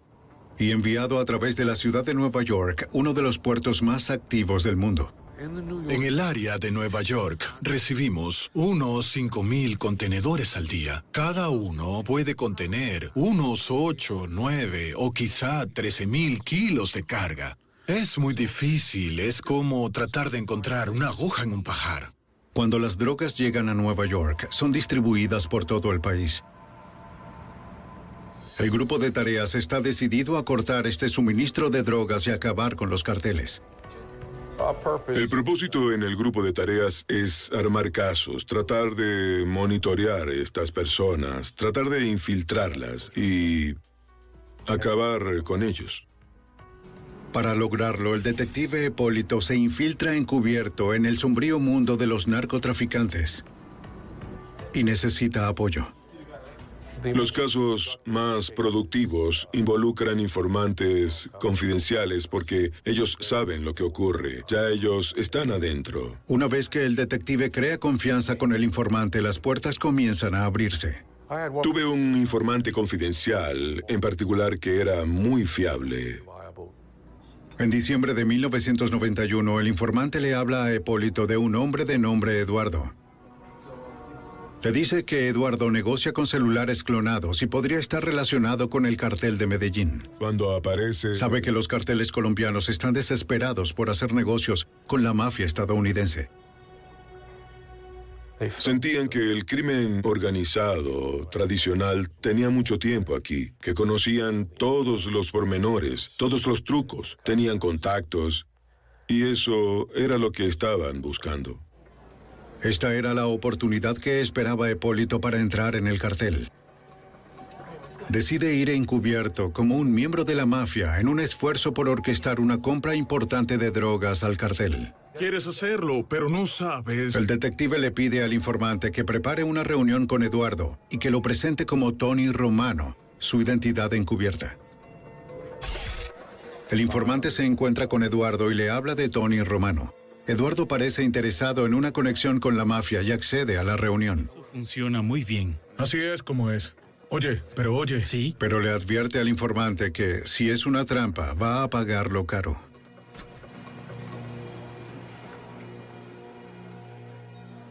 Estar encubierto es una de las tareas más peligrosas para un agente. Si descubren que es policía, lo más probable es que él y su informante sean asesinados. Cada reunión es preparada de forma que el agente sepa qué decir y qué evitar. Una operación encubierta es una acción orquestada con cuidado. No es que dejamos a la gente encubierto por su cuenta, no opera en un vacío. Lo que hacemos es tener una reunión previa. Tenemos planes tácticos, pasamos revista a las cosas, tratamos de cubrir cada posible escenario.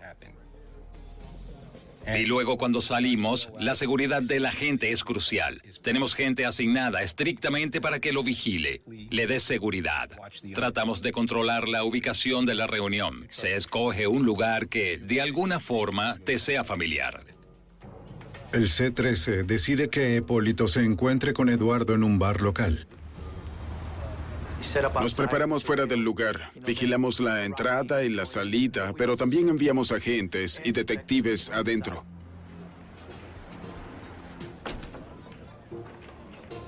La clave es nunca parecer muy ansioso. Lo mejor no era empezar con el tema de las drogas, porque muchas veces cuando haces esto se levantan y se van y piensan que eres policía o federal y se retiran. Así que pensé comenzar por debajo y tratar de hacer algún negocio relativo a fraude celular con el hombre. Hipólito sugiere un trato con celulares clonados, teléfonos reprogramados para usar un servicio involuntario gratis. Dice que los necesita para sus actividades con la mafia.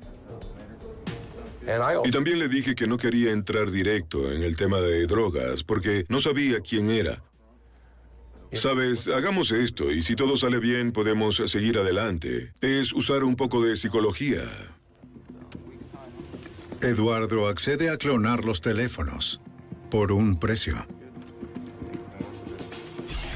Después de la reunión, Hipólito reporta al grupo de tareas. Para entonces, los agentes de inteligencia tenían más detalles del narcotraficante.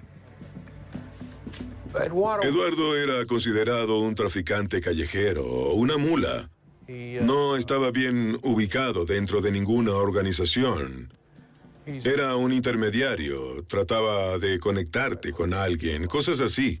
No, no era el foco principal de la investigación.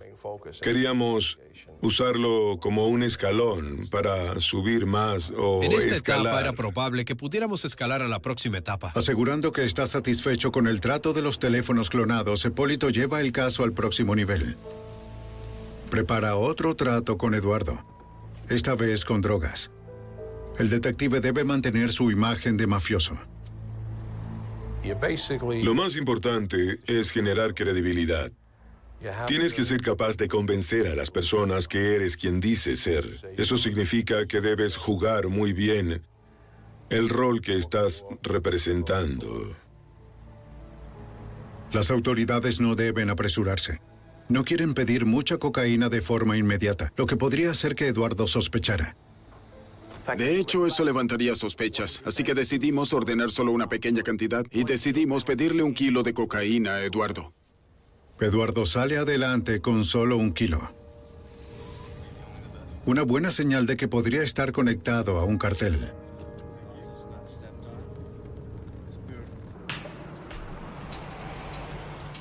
Oficiales encubiertos siguen a Eduardo tras la entrega. Necesitaban determinar si de verdad estaba conectado a un cartel. Alguien que pudiera llevarlos hasta la cadena de mando o solo a otro pequeño narcotraficante que nos pudiera ayudar más allá en la investigación. De entrada, nadie sabe con certeza si se trata de verdad de una organización de narcotráfico. Parecía que había algunas pistas, parecía que había humo y tratábamos de ver si de hecho había fuego.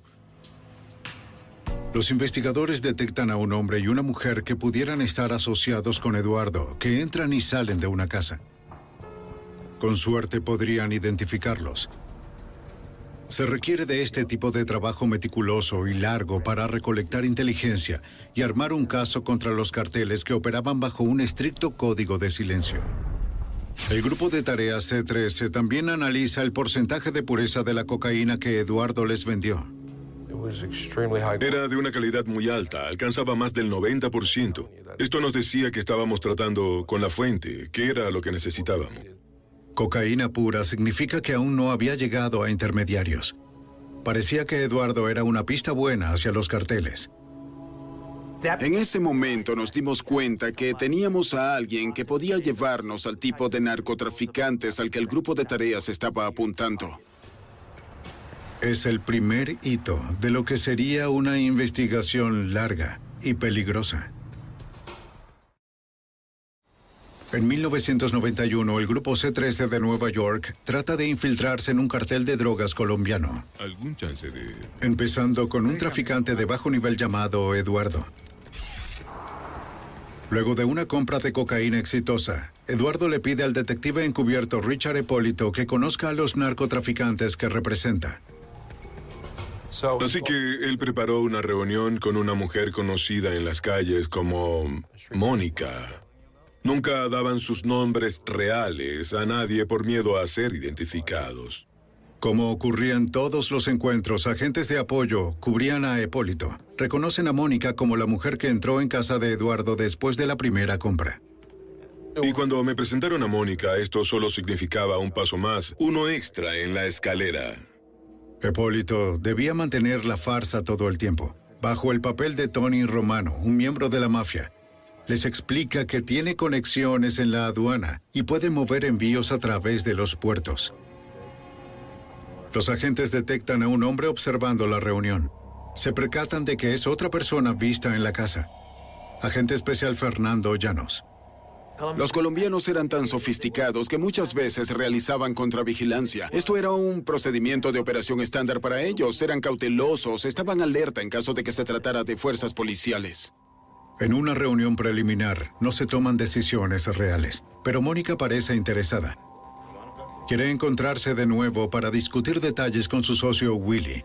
Cuando ella y Eduardo se van, agentes de apoyo tratan de identificar el auto de Mónica. Luego, en un esfuerzo de identificarla, el grupo de tareas hace que un oficial uniformado le haga un control de tráfico rutinario a su vehículo. Se percató que iba a 65 en una zona de 40. El conductor es el hombre que vigilaba la reunión en el restaurante. El oficial logra conseguir las identidades de la pareja. El hombre se llama Gustavo Valencia. Y el nombre real de Mónica es Rocío Londoño.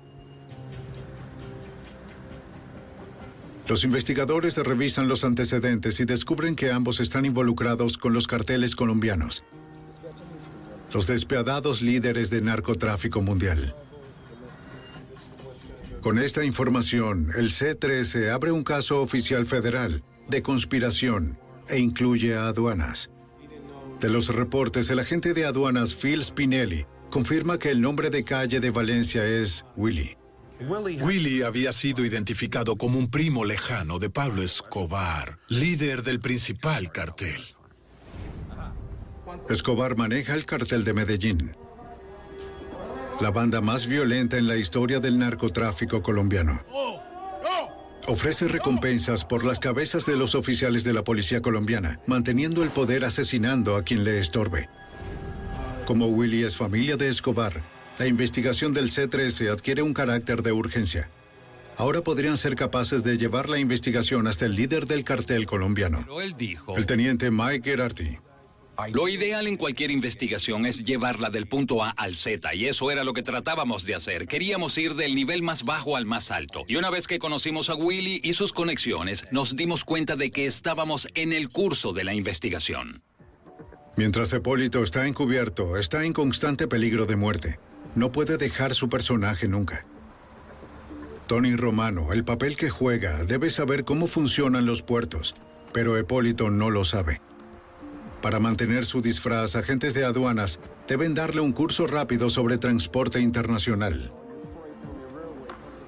Era muy importante que Richie tuviera conocimientos sobre puertos. Hay que recordar que Richie está fingiendo ser miembro de la familia de la mafia, que son tipos listos.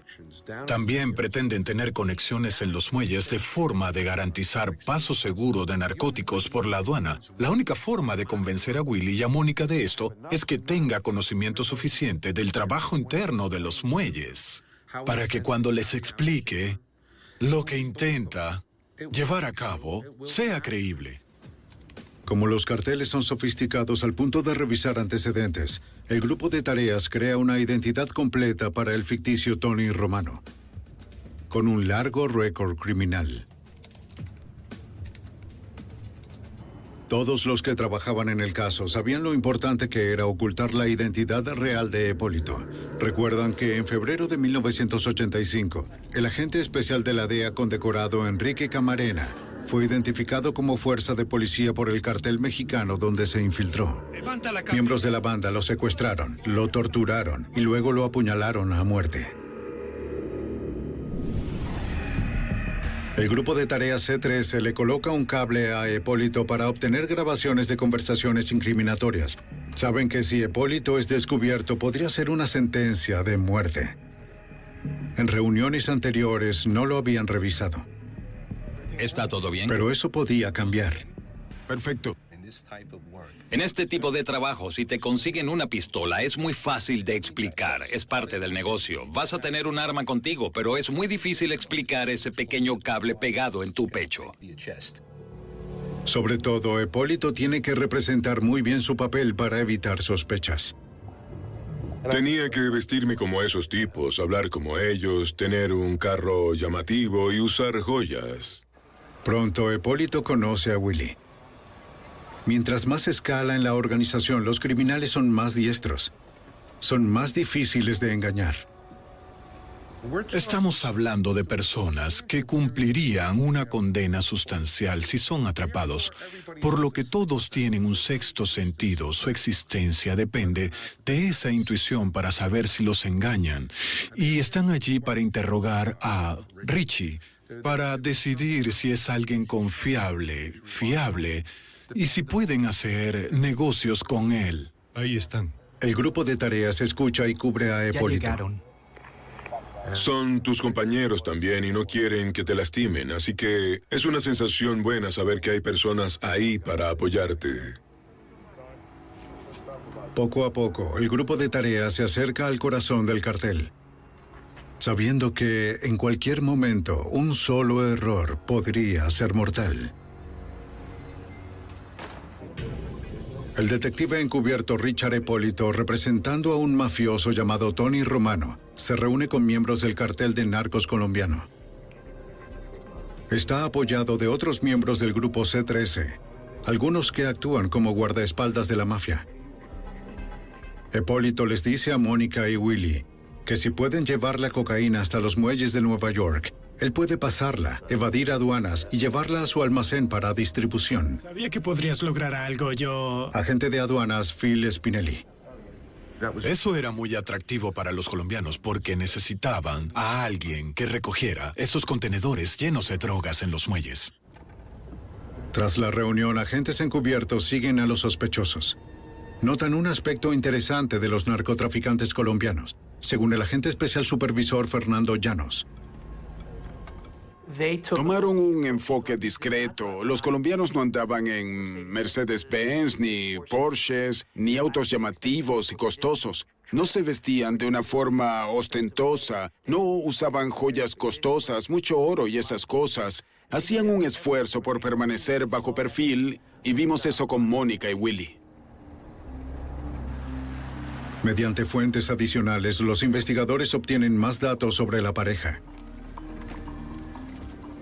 Se creía que en el pasado les habían confiado cargas que se habían perdido y, por lo tanto, perdieron la confianza del cartel. Habían perdido dinero y le debían a los carteles. Cuando Willy y Mónica perdieron drogas, los carteles pusieron algo muy claro. Pagar la deuda o morir. está el dinero? ¿Dónde está el dinero? Esa presión debía ayudar al grupo de tareas a avanzar en su caso. ¡Culpa! Acaba el tiempo. Por supuesto, las personas en deuda con el cartel tratan de salir de esta deuda y están deseosos de arriesgarse más para lograr un mejor resultado. A través de Mónica y Willy, los investigadores amplían la investigación y penetran al mundo secreto del cartel, según el detective Hipólito. Una de las metas era establecer una causa probable suficiente para ordenar intervenciones telefónicas, para reforzar el caso, recolectar información y saber qué iban a hacer los criminales antes de que lo hicieran. Como la pareja discutió sobre narcotráfico con Hipólito, los investigadores no tuvieron problemas en conseguir órdenes judiciales para infiltrar sus teléfonos. El grupo de tareas usa esto para determinar si el cartel cree que Hipólito es quien dice ser. Se sentían libres hablando por teléfono, discutían mucho de sus planes, lo que tenían en mente, lo que querían hacer, del gran mafioso que habían conocido. En una grabación, Mónica y Willy les dicen a sus contactos del cartel que Tony Romano es una apuesta segura. Podíamos escuchar las llamadas que hacían a Colombia discutiendo la reunión que acababan de tener y podíamos recolectar percepciones que no hubiesen sido posibles de otra forma en cuanto a lo que pensaban. El cartel había picado la carnada y está listo para el próximo paso. Envían a otro socio de alto nivel a reunirse con el mafioso. Aparece otra mujer llamada Magola. Era una colombiana muy atractiva. Era la sobrina de un notable narcotraficante al que llamaban Iván el Terrible, quien era responsable por la muerte de unos 19 oficiales policiales. El grupo de tareas sabe que Iván el Terrible se especializa en asesinar policías. Usualmente en una cámara de tortura que construyó en sus instalaciones en Bogotá, Colombia.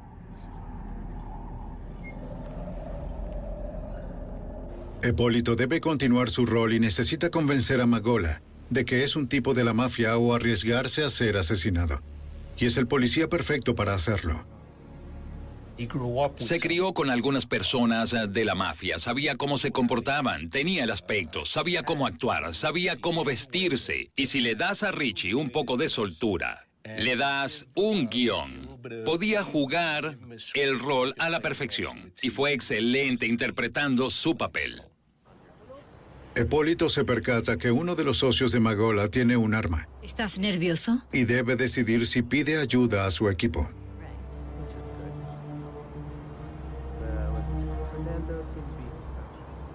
Se arriesga y sigue interpretando su papel. No quiere arruinar el caso. El equipo sabe qué hacer si cualquiera sospecha de ellos. En caso de que alguien sospeche, lo más probable es que nos alejáramos un poco del lugar de forma de que piensen, hasta cierto punto, que están viendo fantasmas que, de hecho, no los hay. Al final, parece que Magola cree que Tony Romano le puede ofrecer una ruta segura para la droga. Poco a poco, el grupo de tareas penetra más profundamente el cartel. Somos individuos graduales. Primero conocimos a Eduardo, luego a Mónica, luego a Willy, después fue Magola. Seguían presentándonos a personas diferentes. La forma en que trabajaban es que reportan a personas en Colombia y eran ellos los que decidían lo que sucedía. Parecía que todo iba bien. Pero Hipólito no puede bajar la guardia. Está en peligro constante. Si el cartel tiene alguna sospecha, podían enviar a sicarios y matar a Hipólito en cualquier momento, no solo en una reunión. Podían esperar, contactarte más adelante, hacerte pensar que todo estaba bien y la próxima vez que te presentabas meterte un tiro detrás de la cabeza.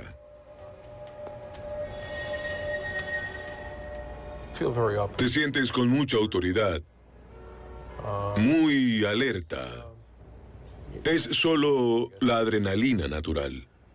Hay un poco más de emoción involucrada. Es desafiante. Es peligroso. Cualquier error podría significar otro asesinato de un devoto oficial de la fuerza policial. Investigadores de Nueva York tratan de infiltrarse en el cartel de Medellín de Pablo Escobar y desmantelarlo. A medida que se arma el caso, el grupo del C-13 pone más recursos, incluyendo al detective Richard Hipólito encubierto como personaje de la mafia. Tenía una oficina encubierta en Floral Park, Queens, y tenía vigilancia de video y audio para documentar las reuniones y recolectar evidencia. Es el mejor lugar para monitorear reuniones según el teniente Mike Gerardi. Podíamos llevar personas allí, podíamos grabar conversaciones, podíamos grabar videos de cada una de esas conversaciones. Cuando Mónica y Willy iban a la oficina, eran observados todo el tiempo. La agente especial del FBI, Mary Setzer, hace de recepcionista de Hipólito. Nos reunimos en la oficina unas dos o tres veces al mes. Yo era responsable de abrir la puerta cuando llegaban los sujetos, de anunciarlos a la gente encubierto y escoltarlos a su oficina. Ella estaba para protección, pero también como parte del acto. Dime, ¿cómo está todo? Richie siempre trataba de desviar la atención, haciéndome llamadas falsas desde la oficina durante estas reuniones. Levantaba el teléfono y decía, asegúrate que la orden llegue mañana, envía el fax. Todo se hacía para convencer a los miembros del cartel que él era en realidad Tony Romano. Tienes que construir credibilidad con esa gente. Si le dices que eres una persona, tienes que demostrárselo, tienes que probarlo. Así que montamos esta oficina para llevarlos allá y que se sintieran a gusto. Además, servía de lugar de reunión fuera de la vista del público. Se sentían seguros, a salvo. Era un proceso lento, mientras el grupo de tareas preparaba un fraude complejo contra adversarios recelosos. Fernando Llanos, agente especial supervisor. Eran personas listas, tenían años involucradas en narcotráfico en Colombia y fuera del país, apoyando a los carteles en su gran esfuerzo de distribuir a nivel mundial su producto. Durante toda la investigación siempre nos preocupó que hubiera algún error, que se dijera algo inapropiado o la posibilidad de que fuéramos vigilados y que todo quedara al descubierto. Si el cartel tenía la más mínima sospecha, era probable que asesinaran a Hipólito y a su informante. En sus pocos días libres, Hipólito necesita una excusa para no poder reunirse con Mónica y Willy. Les dice que viaja con frecuencia a Atlantic City para atender asuntos de la mafia. Con el tiempo, ambos le piden ver la operación de Atlantic City. ¿Cómo está la pasta? Hipólito está en problemas.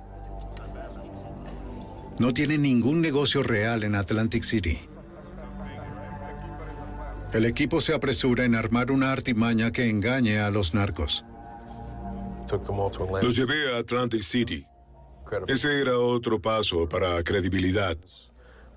Querían ver dónde pasaba mis fines de semana, dónde pasaba el tiempo. Los llevábamos a los casinos. Los agentes del Estado fueron muy eficientes en montar casinos donde yo pudiera llegar como el mandamás. Les dimos facilidades para apostar, tenían habitaciones para quedarse, cenábamos como reyes y reinas. Había agentes de apoyo en todas partes. Toda la operación encubierta es cuidadosamente planificada sin dejar nada al azar.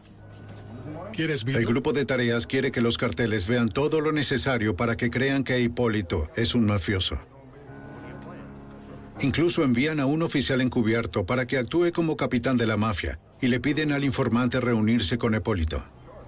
El informante habla con Richie, quien se aleja, pero a la vista del resto de los participantes. El otro sujeto abraza a Richie, dándole la bienvenida, lo besa en ambas mejillas como lo habían planeado, y le entrega un sobre con un fajo de billetes.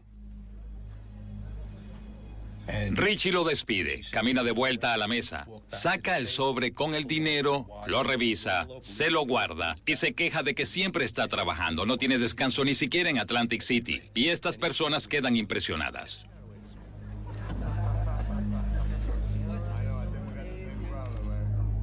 Pero los carteles necesitan más seguridad. Envían a un inquisidor a reunirse con Hipólito. Su alias es Sammy y se especializa en detectar policías encubiertos. Sammy era un personaje. Era un comodín que fue lanzado a la investigación. Era un sicario, alguien que eh, parecía ser eh, capaz de determinar si alguien era un oficial de las fuerzas policiales. La habitación está bajo vigilancia y los agentes observan desde una oficina en el hotel, en contacto con apoyo cerca de la habitación. Deben proteger a Hipólito, pero no pueden adelantarse. Se debe reaccionar casi en menos de un segundo. Y si se toma la decisión incorrecta en un caso como este, ¿cómo sería intervenir? Se podría acabar con años de investigación. Pero si actuamos con lentitud, podemos perder a la gente encubierto. Sammy comienza el interrogatorio. No revisé si estaba armado cuando entró por la puerta. Muchos de estos tipos portan armas y hay que tener mucho cuidado. Tenía que asegurarme de responder de forma correcta, porque si le daba alguna impresión de que yo era un tipo malo tratando de timarlo, o fuerza policial, sabe Dios qué podría ocurrir. ¿Con quién has estado? Hipólito sabe que tiene apoyo, pero sigue siendo una tensa situación. Siempre hay una señal preparada entre tú y el apoyo en caso de que algo salga mal o una palabra clave. Solo sueltas la señal o palabra clave y ellos intervienen. En varias ocasiones, Sammy da indicios de que cree que Hipólito trata de engañarlo. Estábamos muy cerca, podíamos llegar en un par de segundos, pero ese tiempo podía significar la diferencia entre vida o muerte, así que era una situación devastadora. Mientras Sammy continúa presionando a Hipólito, los agentes temen que una respuesta incorrecta pueda destruir toda la investigación y que el detective Hipólito muera. El detective encubierto Richard Hipólito enfrenta a un inquisidor del cartel de narcotráfico de Pablo Escobar, un hombre conocido como Sammy. Le exige a Hipólito detalles de sus crímenes pasados para probar que es de verdad un mafioso. ¿Cuántos has asesinado?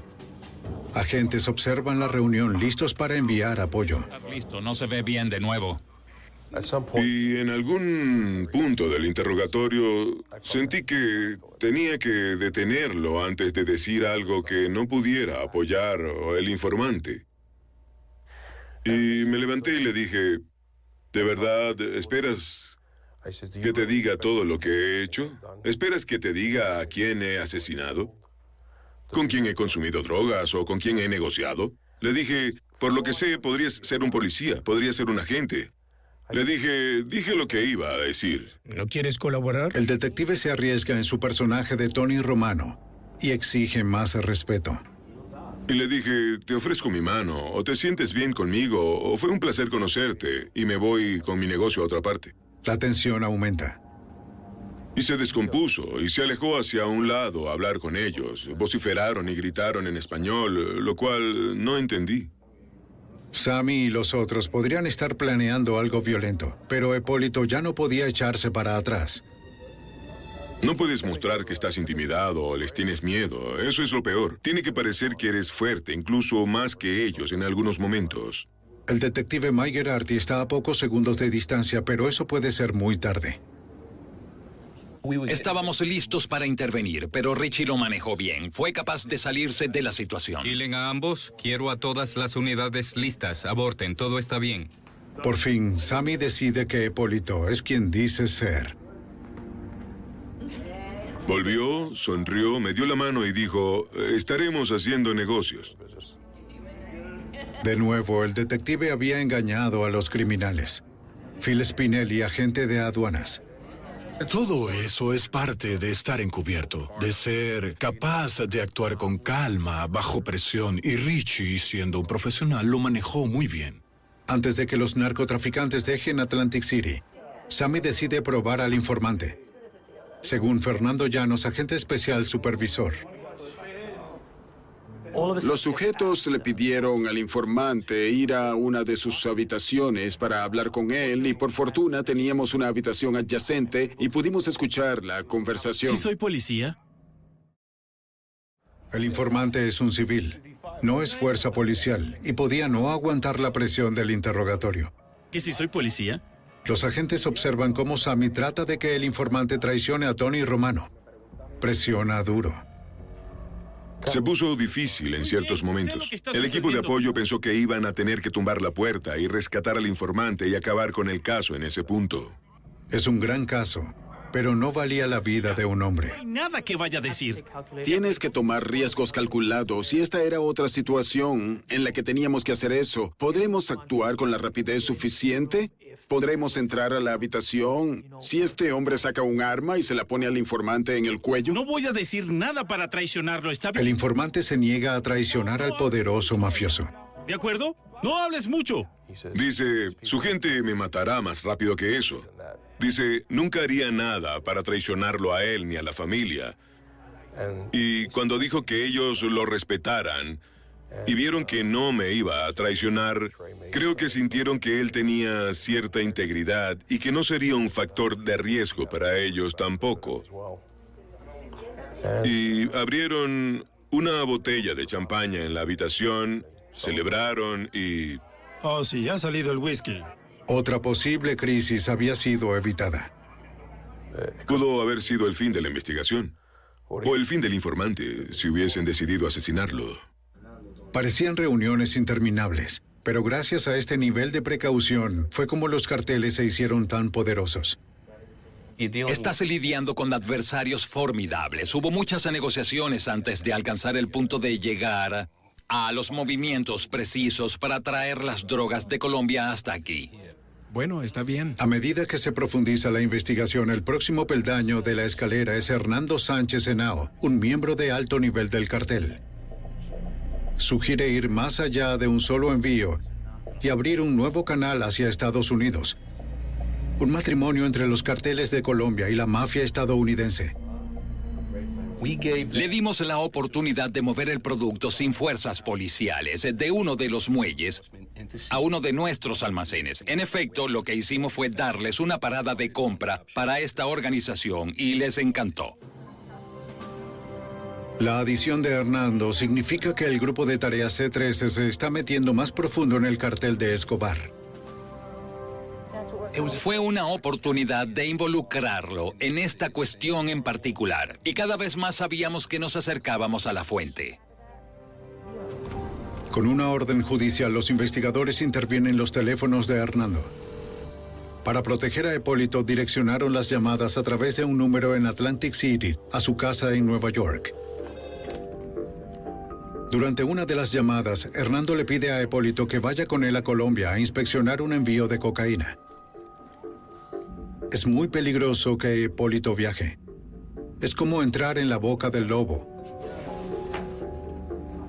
El grupo de tareas es incapaz de protegerlo. Pero si se niega, el cartel puede sospechar y matarlo. Sé que eres un hombre ocupado, lo sé, entiendo. El detective encubierto Richard Hipólito trabaja para atrapar al poderoso cartel de drogas de Medellín. ¡Levanta la cabeza! Hernando Sánchez Henao quiere que lo acompañe a inspeccionar un envío de cocaína. El detective debe librarse del viaje. Es muy peligroso. Su equipo no puede protegerlo en suelo extranjero. Pensando con rapidez, le dice a Hernando que no puede dejar su negocio de la mafia desentendido. Y espera que no sospeche nada. Muy bien, entiendo, pero yo también soy un hombre ocupado. Una de dos cosas podía ocurrir. Podían salirse y nunca más tener que ver contigo o... Dependiendo de cuán profundo estabas dentro de la organización, cuánto sabías, tu vida podía estar en riesgo. Hipólito logra un respiro. Hernando cree su historia. El grupo de tareas continúa vigilando a los sospechosos para identificar más implicados. Los investigadores ven cómo Hernando se reúne con un hombre identificado como Mauro Trujillo, un alto miembro del cartel buscado por la DEA por narcotráfico y lavado de dinero. Los agentes quieren arrestarlo, pero no quieren revelar la investigación, así que esperan. A medida que Hipólito se mete más profundo en el cartel mortal, el peligro crece. Hay un factor de riesgo más alto. Um, algunas noches no iba a casa. Y si iba, tenía que hacerlo de manera de asegurarme que no me estaban siguiendo. Por fin, una vez pasa el año nuevo, Hipólito se entera que el envío está en camino. Pero hay un cambio de planes. En vez de cocaína, Hernando dice que está enviando una carga de prueba. Nueve toneladas y media de marihuana. En su papel de Tony Romano, el detective pretende estar molesto con el cambio, pero es una carga grande. Y podría ser la evidencia que necesitan para cerrar la operación.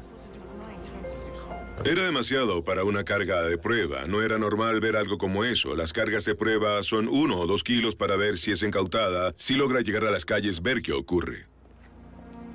El grupo de tareas no puede permitir que esa cantidad de droga llegue a las calles. Cuando la carga llega a los muelles de Nueva York, investigadores encubiertos la transportan directo al almacén de Hipólito. Necesitan revisar el contenido del contenedor. Pero las puertas tienen un sello para asegurarse que nadie las abra. Es una práctica común de envíos internacionales. Los agentes necesitan encontrar una forma de entrar y dejar los sellos intactos. Phil Spinelli, agente de aduanas.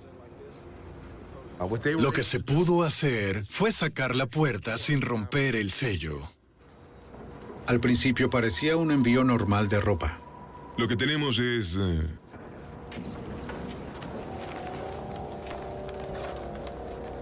Oculta detrás de las franelas, había toneladas de marihuana. Recuperamos como unas 272 cajas de cartón con 8.700 kilos de marihuana con un valor superior a 21, 22 millones de dólares. Sin duda, estaban tratando con un cartel importante. No es fácil reunir nueve toneladas y media de marihuana. Estas personas tenían los recursos para hacerlo. Eran tipos malos, criminales mayores. Ellos inundan al país con esta peste y tienen que ser detenidos y parar de una vez por todas su operación. Para procesarlos, el grupo de tareas C13 necesita que los sospechosos completen la transacción y acepten el envío. Hipólito los invita a ir al almacén. Por supuesto que teníamos un video y equipo de vigilancia. Uno de mis supuestos empleados vino con un cortacadenas y cortó el sello detrás del contenedor. Les entregué el sello y les dije, aquí tienen un souvenir y pudieron ver que la carga estaba sellada. No había sido alterada. Llegó en una sola pieza. De paso, tenía conmigo una navaja de muelle. La abrí y estaban felices. Vieron que era la carga que habían enviado y también querían llevarse algo con ellos. Pero Hipólito no puede permitir que las drogas lleguen a las calles y usa a su favor el cambio no planificado de cocaína a marihuana del cartel. Dije, ustedes me fastidiaron. Y así es como va a funcionar esto. Van a hacer lo que les diga. Quiero esos 5.000 kilos de coca aquí. Cuando tenga mis drogas, entonces ustedes tendrán su marihuana. Los sospechosos entran en pánico. Están desesperados por tomar el control de las drogas. Muy desesperados. Mónica hasta ofreció dejarme su bebé como garantía de buena voluntad. Es una movida impactante que nadie esperaba. Da terror cuando escuchas historias como esa. La cuestión era que si ella estaba dispuesta a entregar a su hijo a un criminal, ¿qué me habría hecho a mí o cualquier miembro del equipo de investigación si se enteraba de que éramos fuerzas policiales o si descubría que Richie era en realidad un detective policial encubierto? Da escalofrío solo pensarlo. Relájate, ¿te parece? Hipólito se mantiene firme. No va a soltar la marihuana hasta que la cocaína que pidió llegue. Por fin los miembros del cartel acceden y planean encontrarse luego.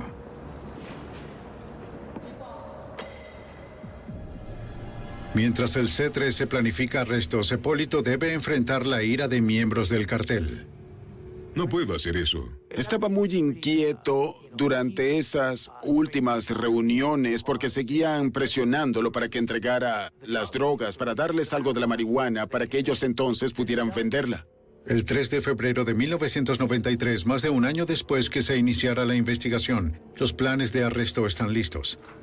El grupo de tareas hace su movida. Los primeros son Willy y Mónica en la oficina de Hipólito. Para el momento ninguno sospecha nada. Ya son las 6 y 25.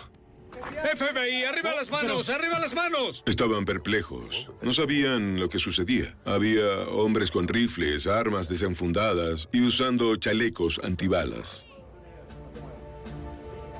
Entonces aparece el hombre que conocían como Tony Romano.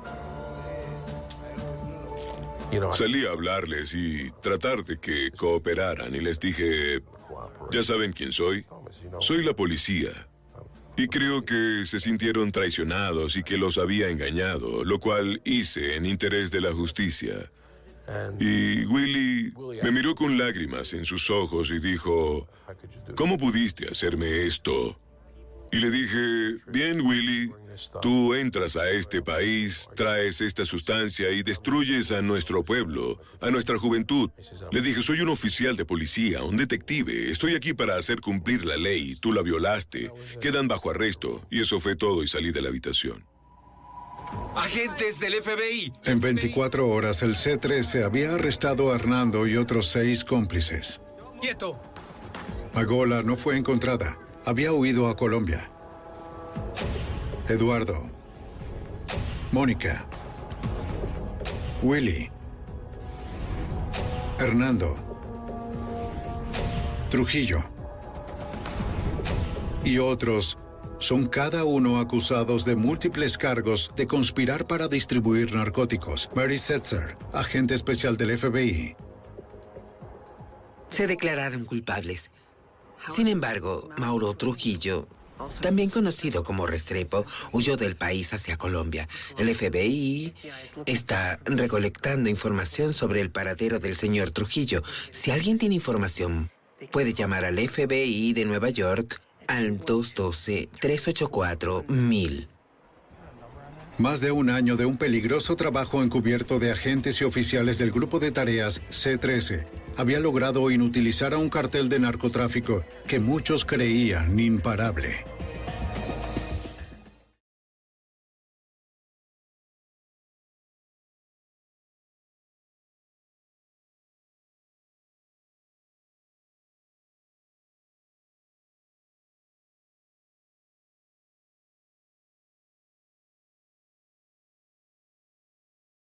¿No se merece tu familia lo mejor? Entonces, ¿por qué no los mejores huevos? Ahora, Egglands Best están disponibles en deliciosas opciones. Huevos clásicos, de gallina libre de jaula y orgánicos de Egglands, que ofrecen un sabor más delicioso y fresco de granja que le encantará a tu familia. En comparación con los huevos ordinarios, Egglands Best contiene la mejor nutrición como 6 veces más vitamina D, 10 veces más vitamina E y el doble de omega 3 y B12. Solo Egglands Best. Mejor sabor, mejor nutrición, mejores huevos. Visita egglandsbest.com para más información.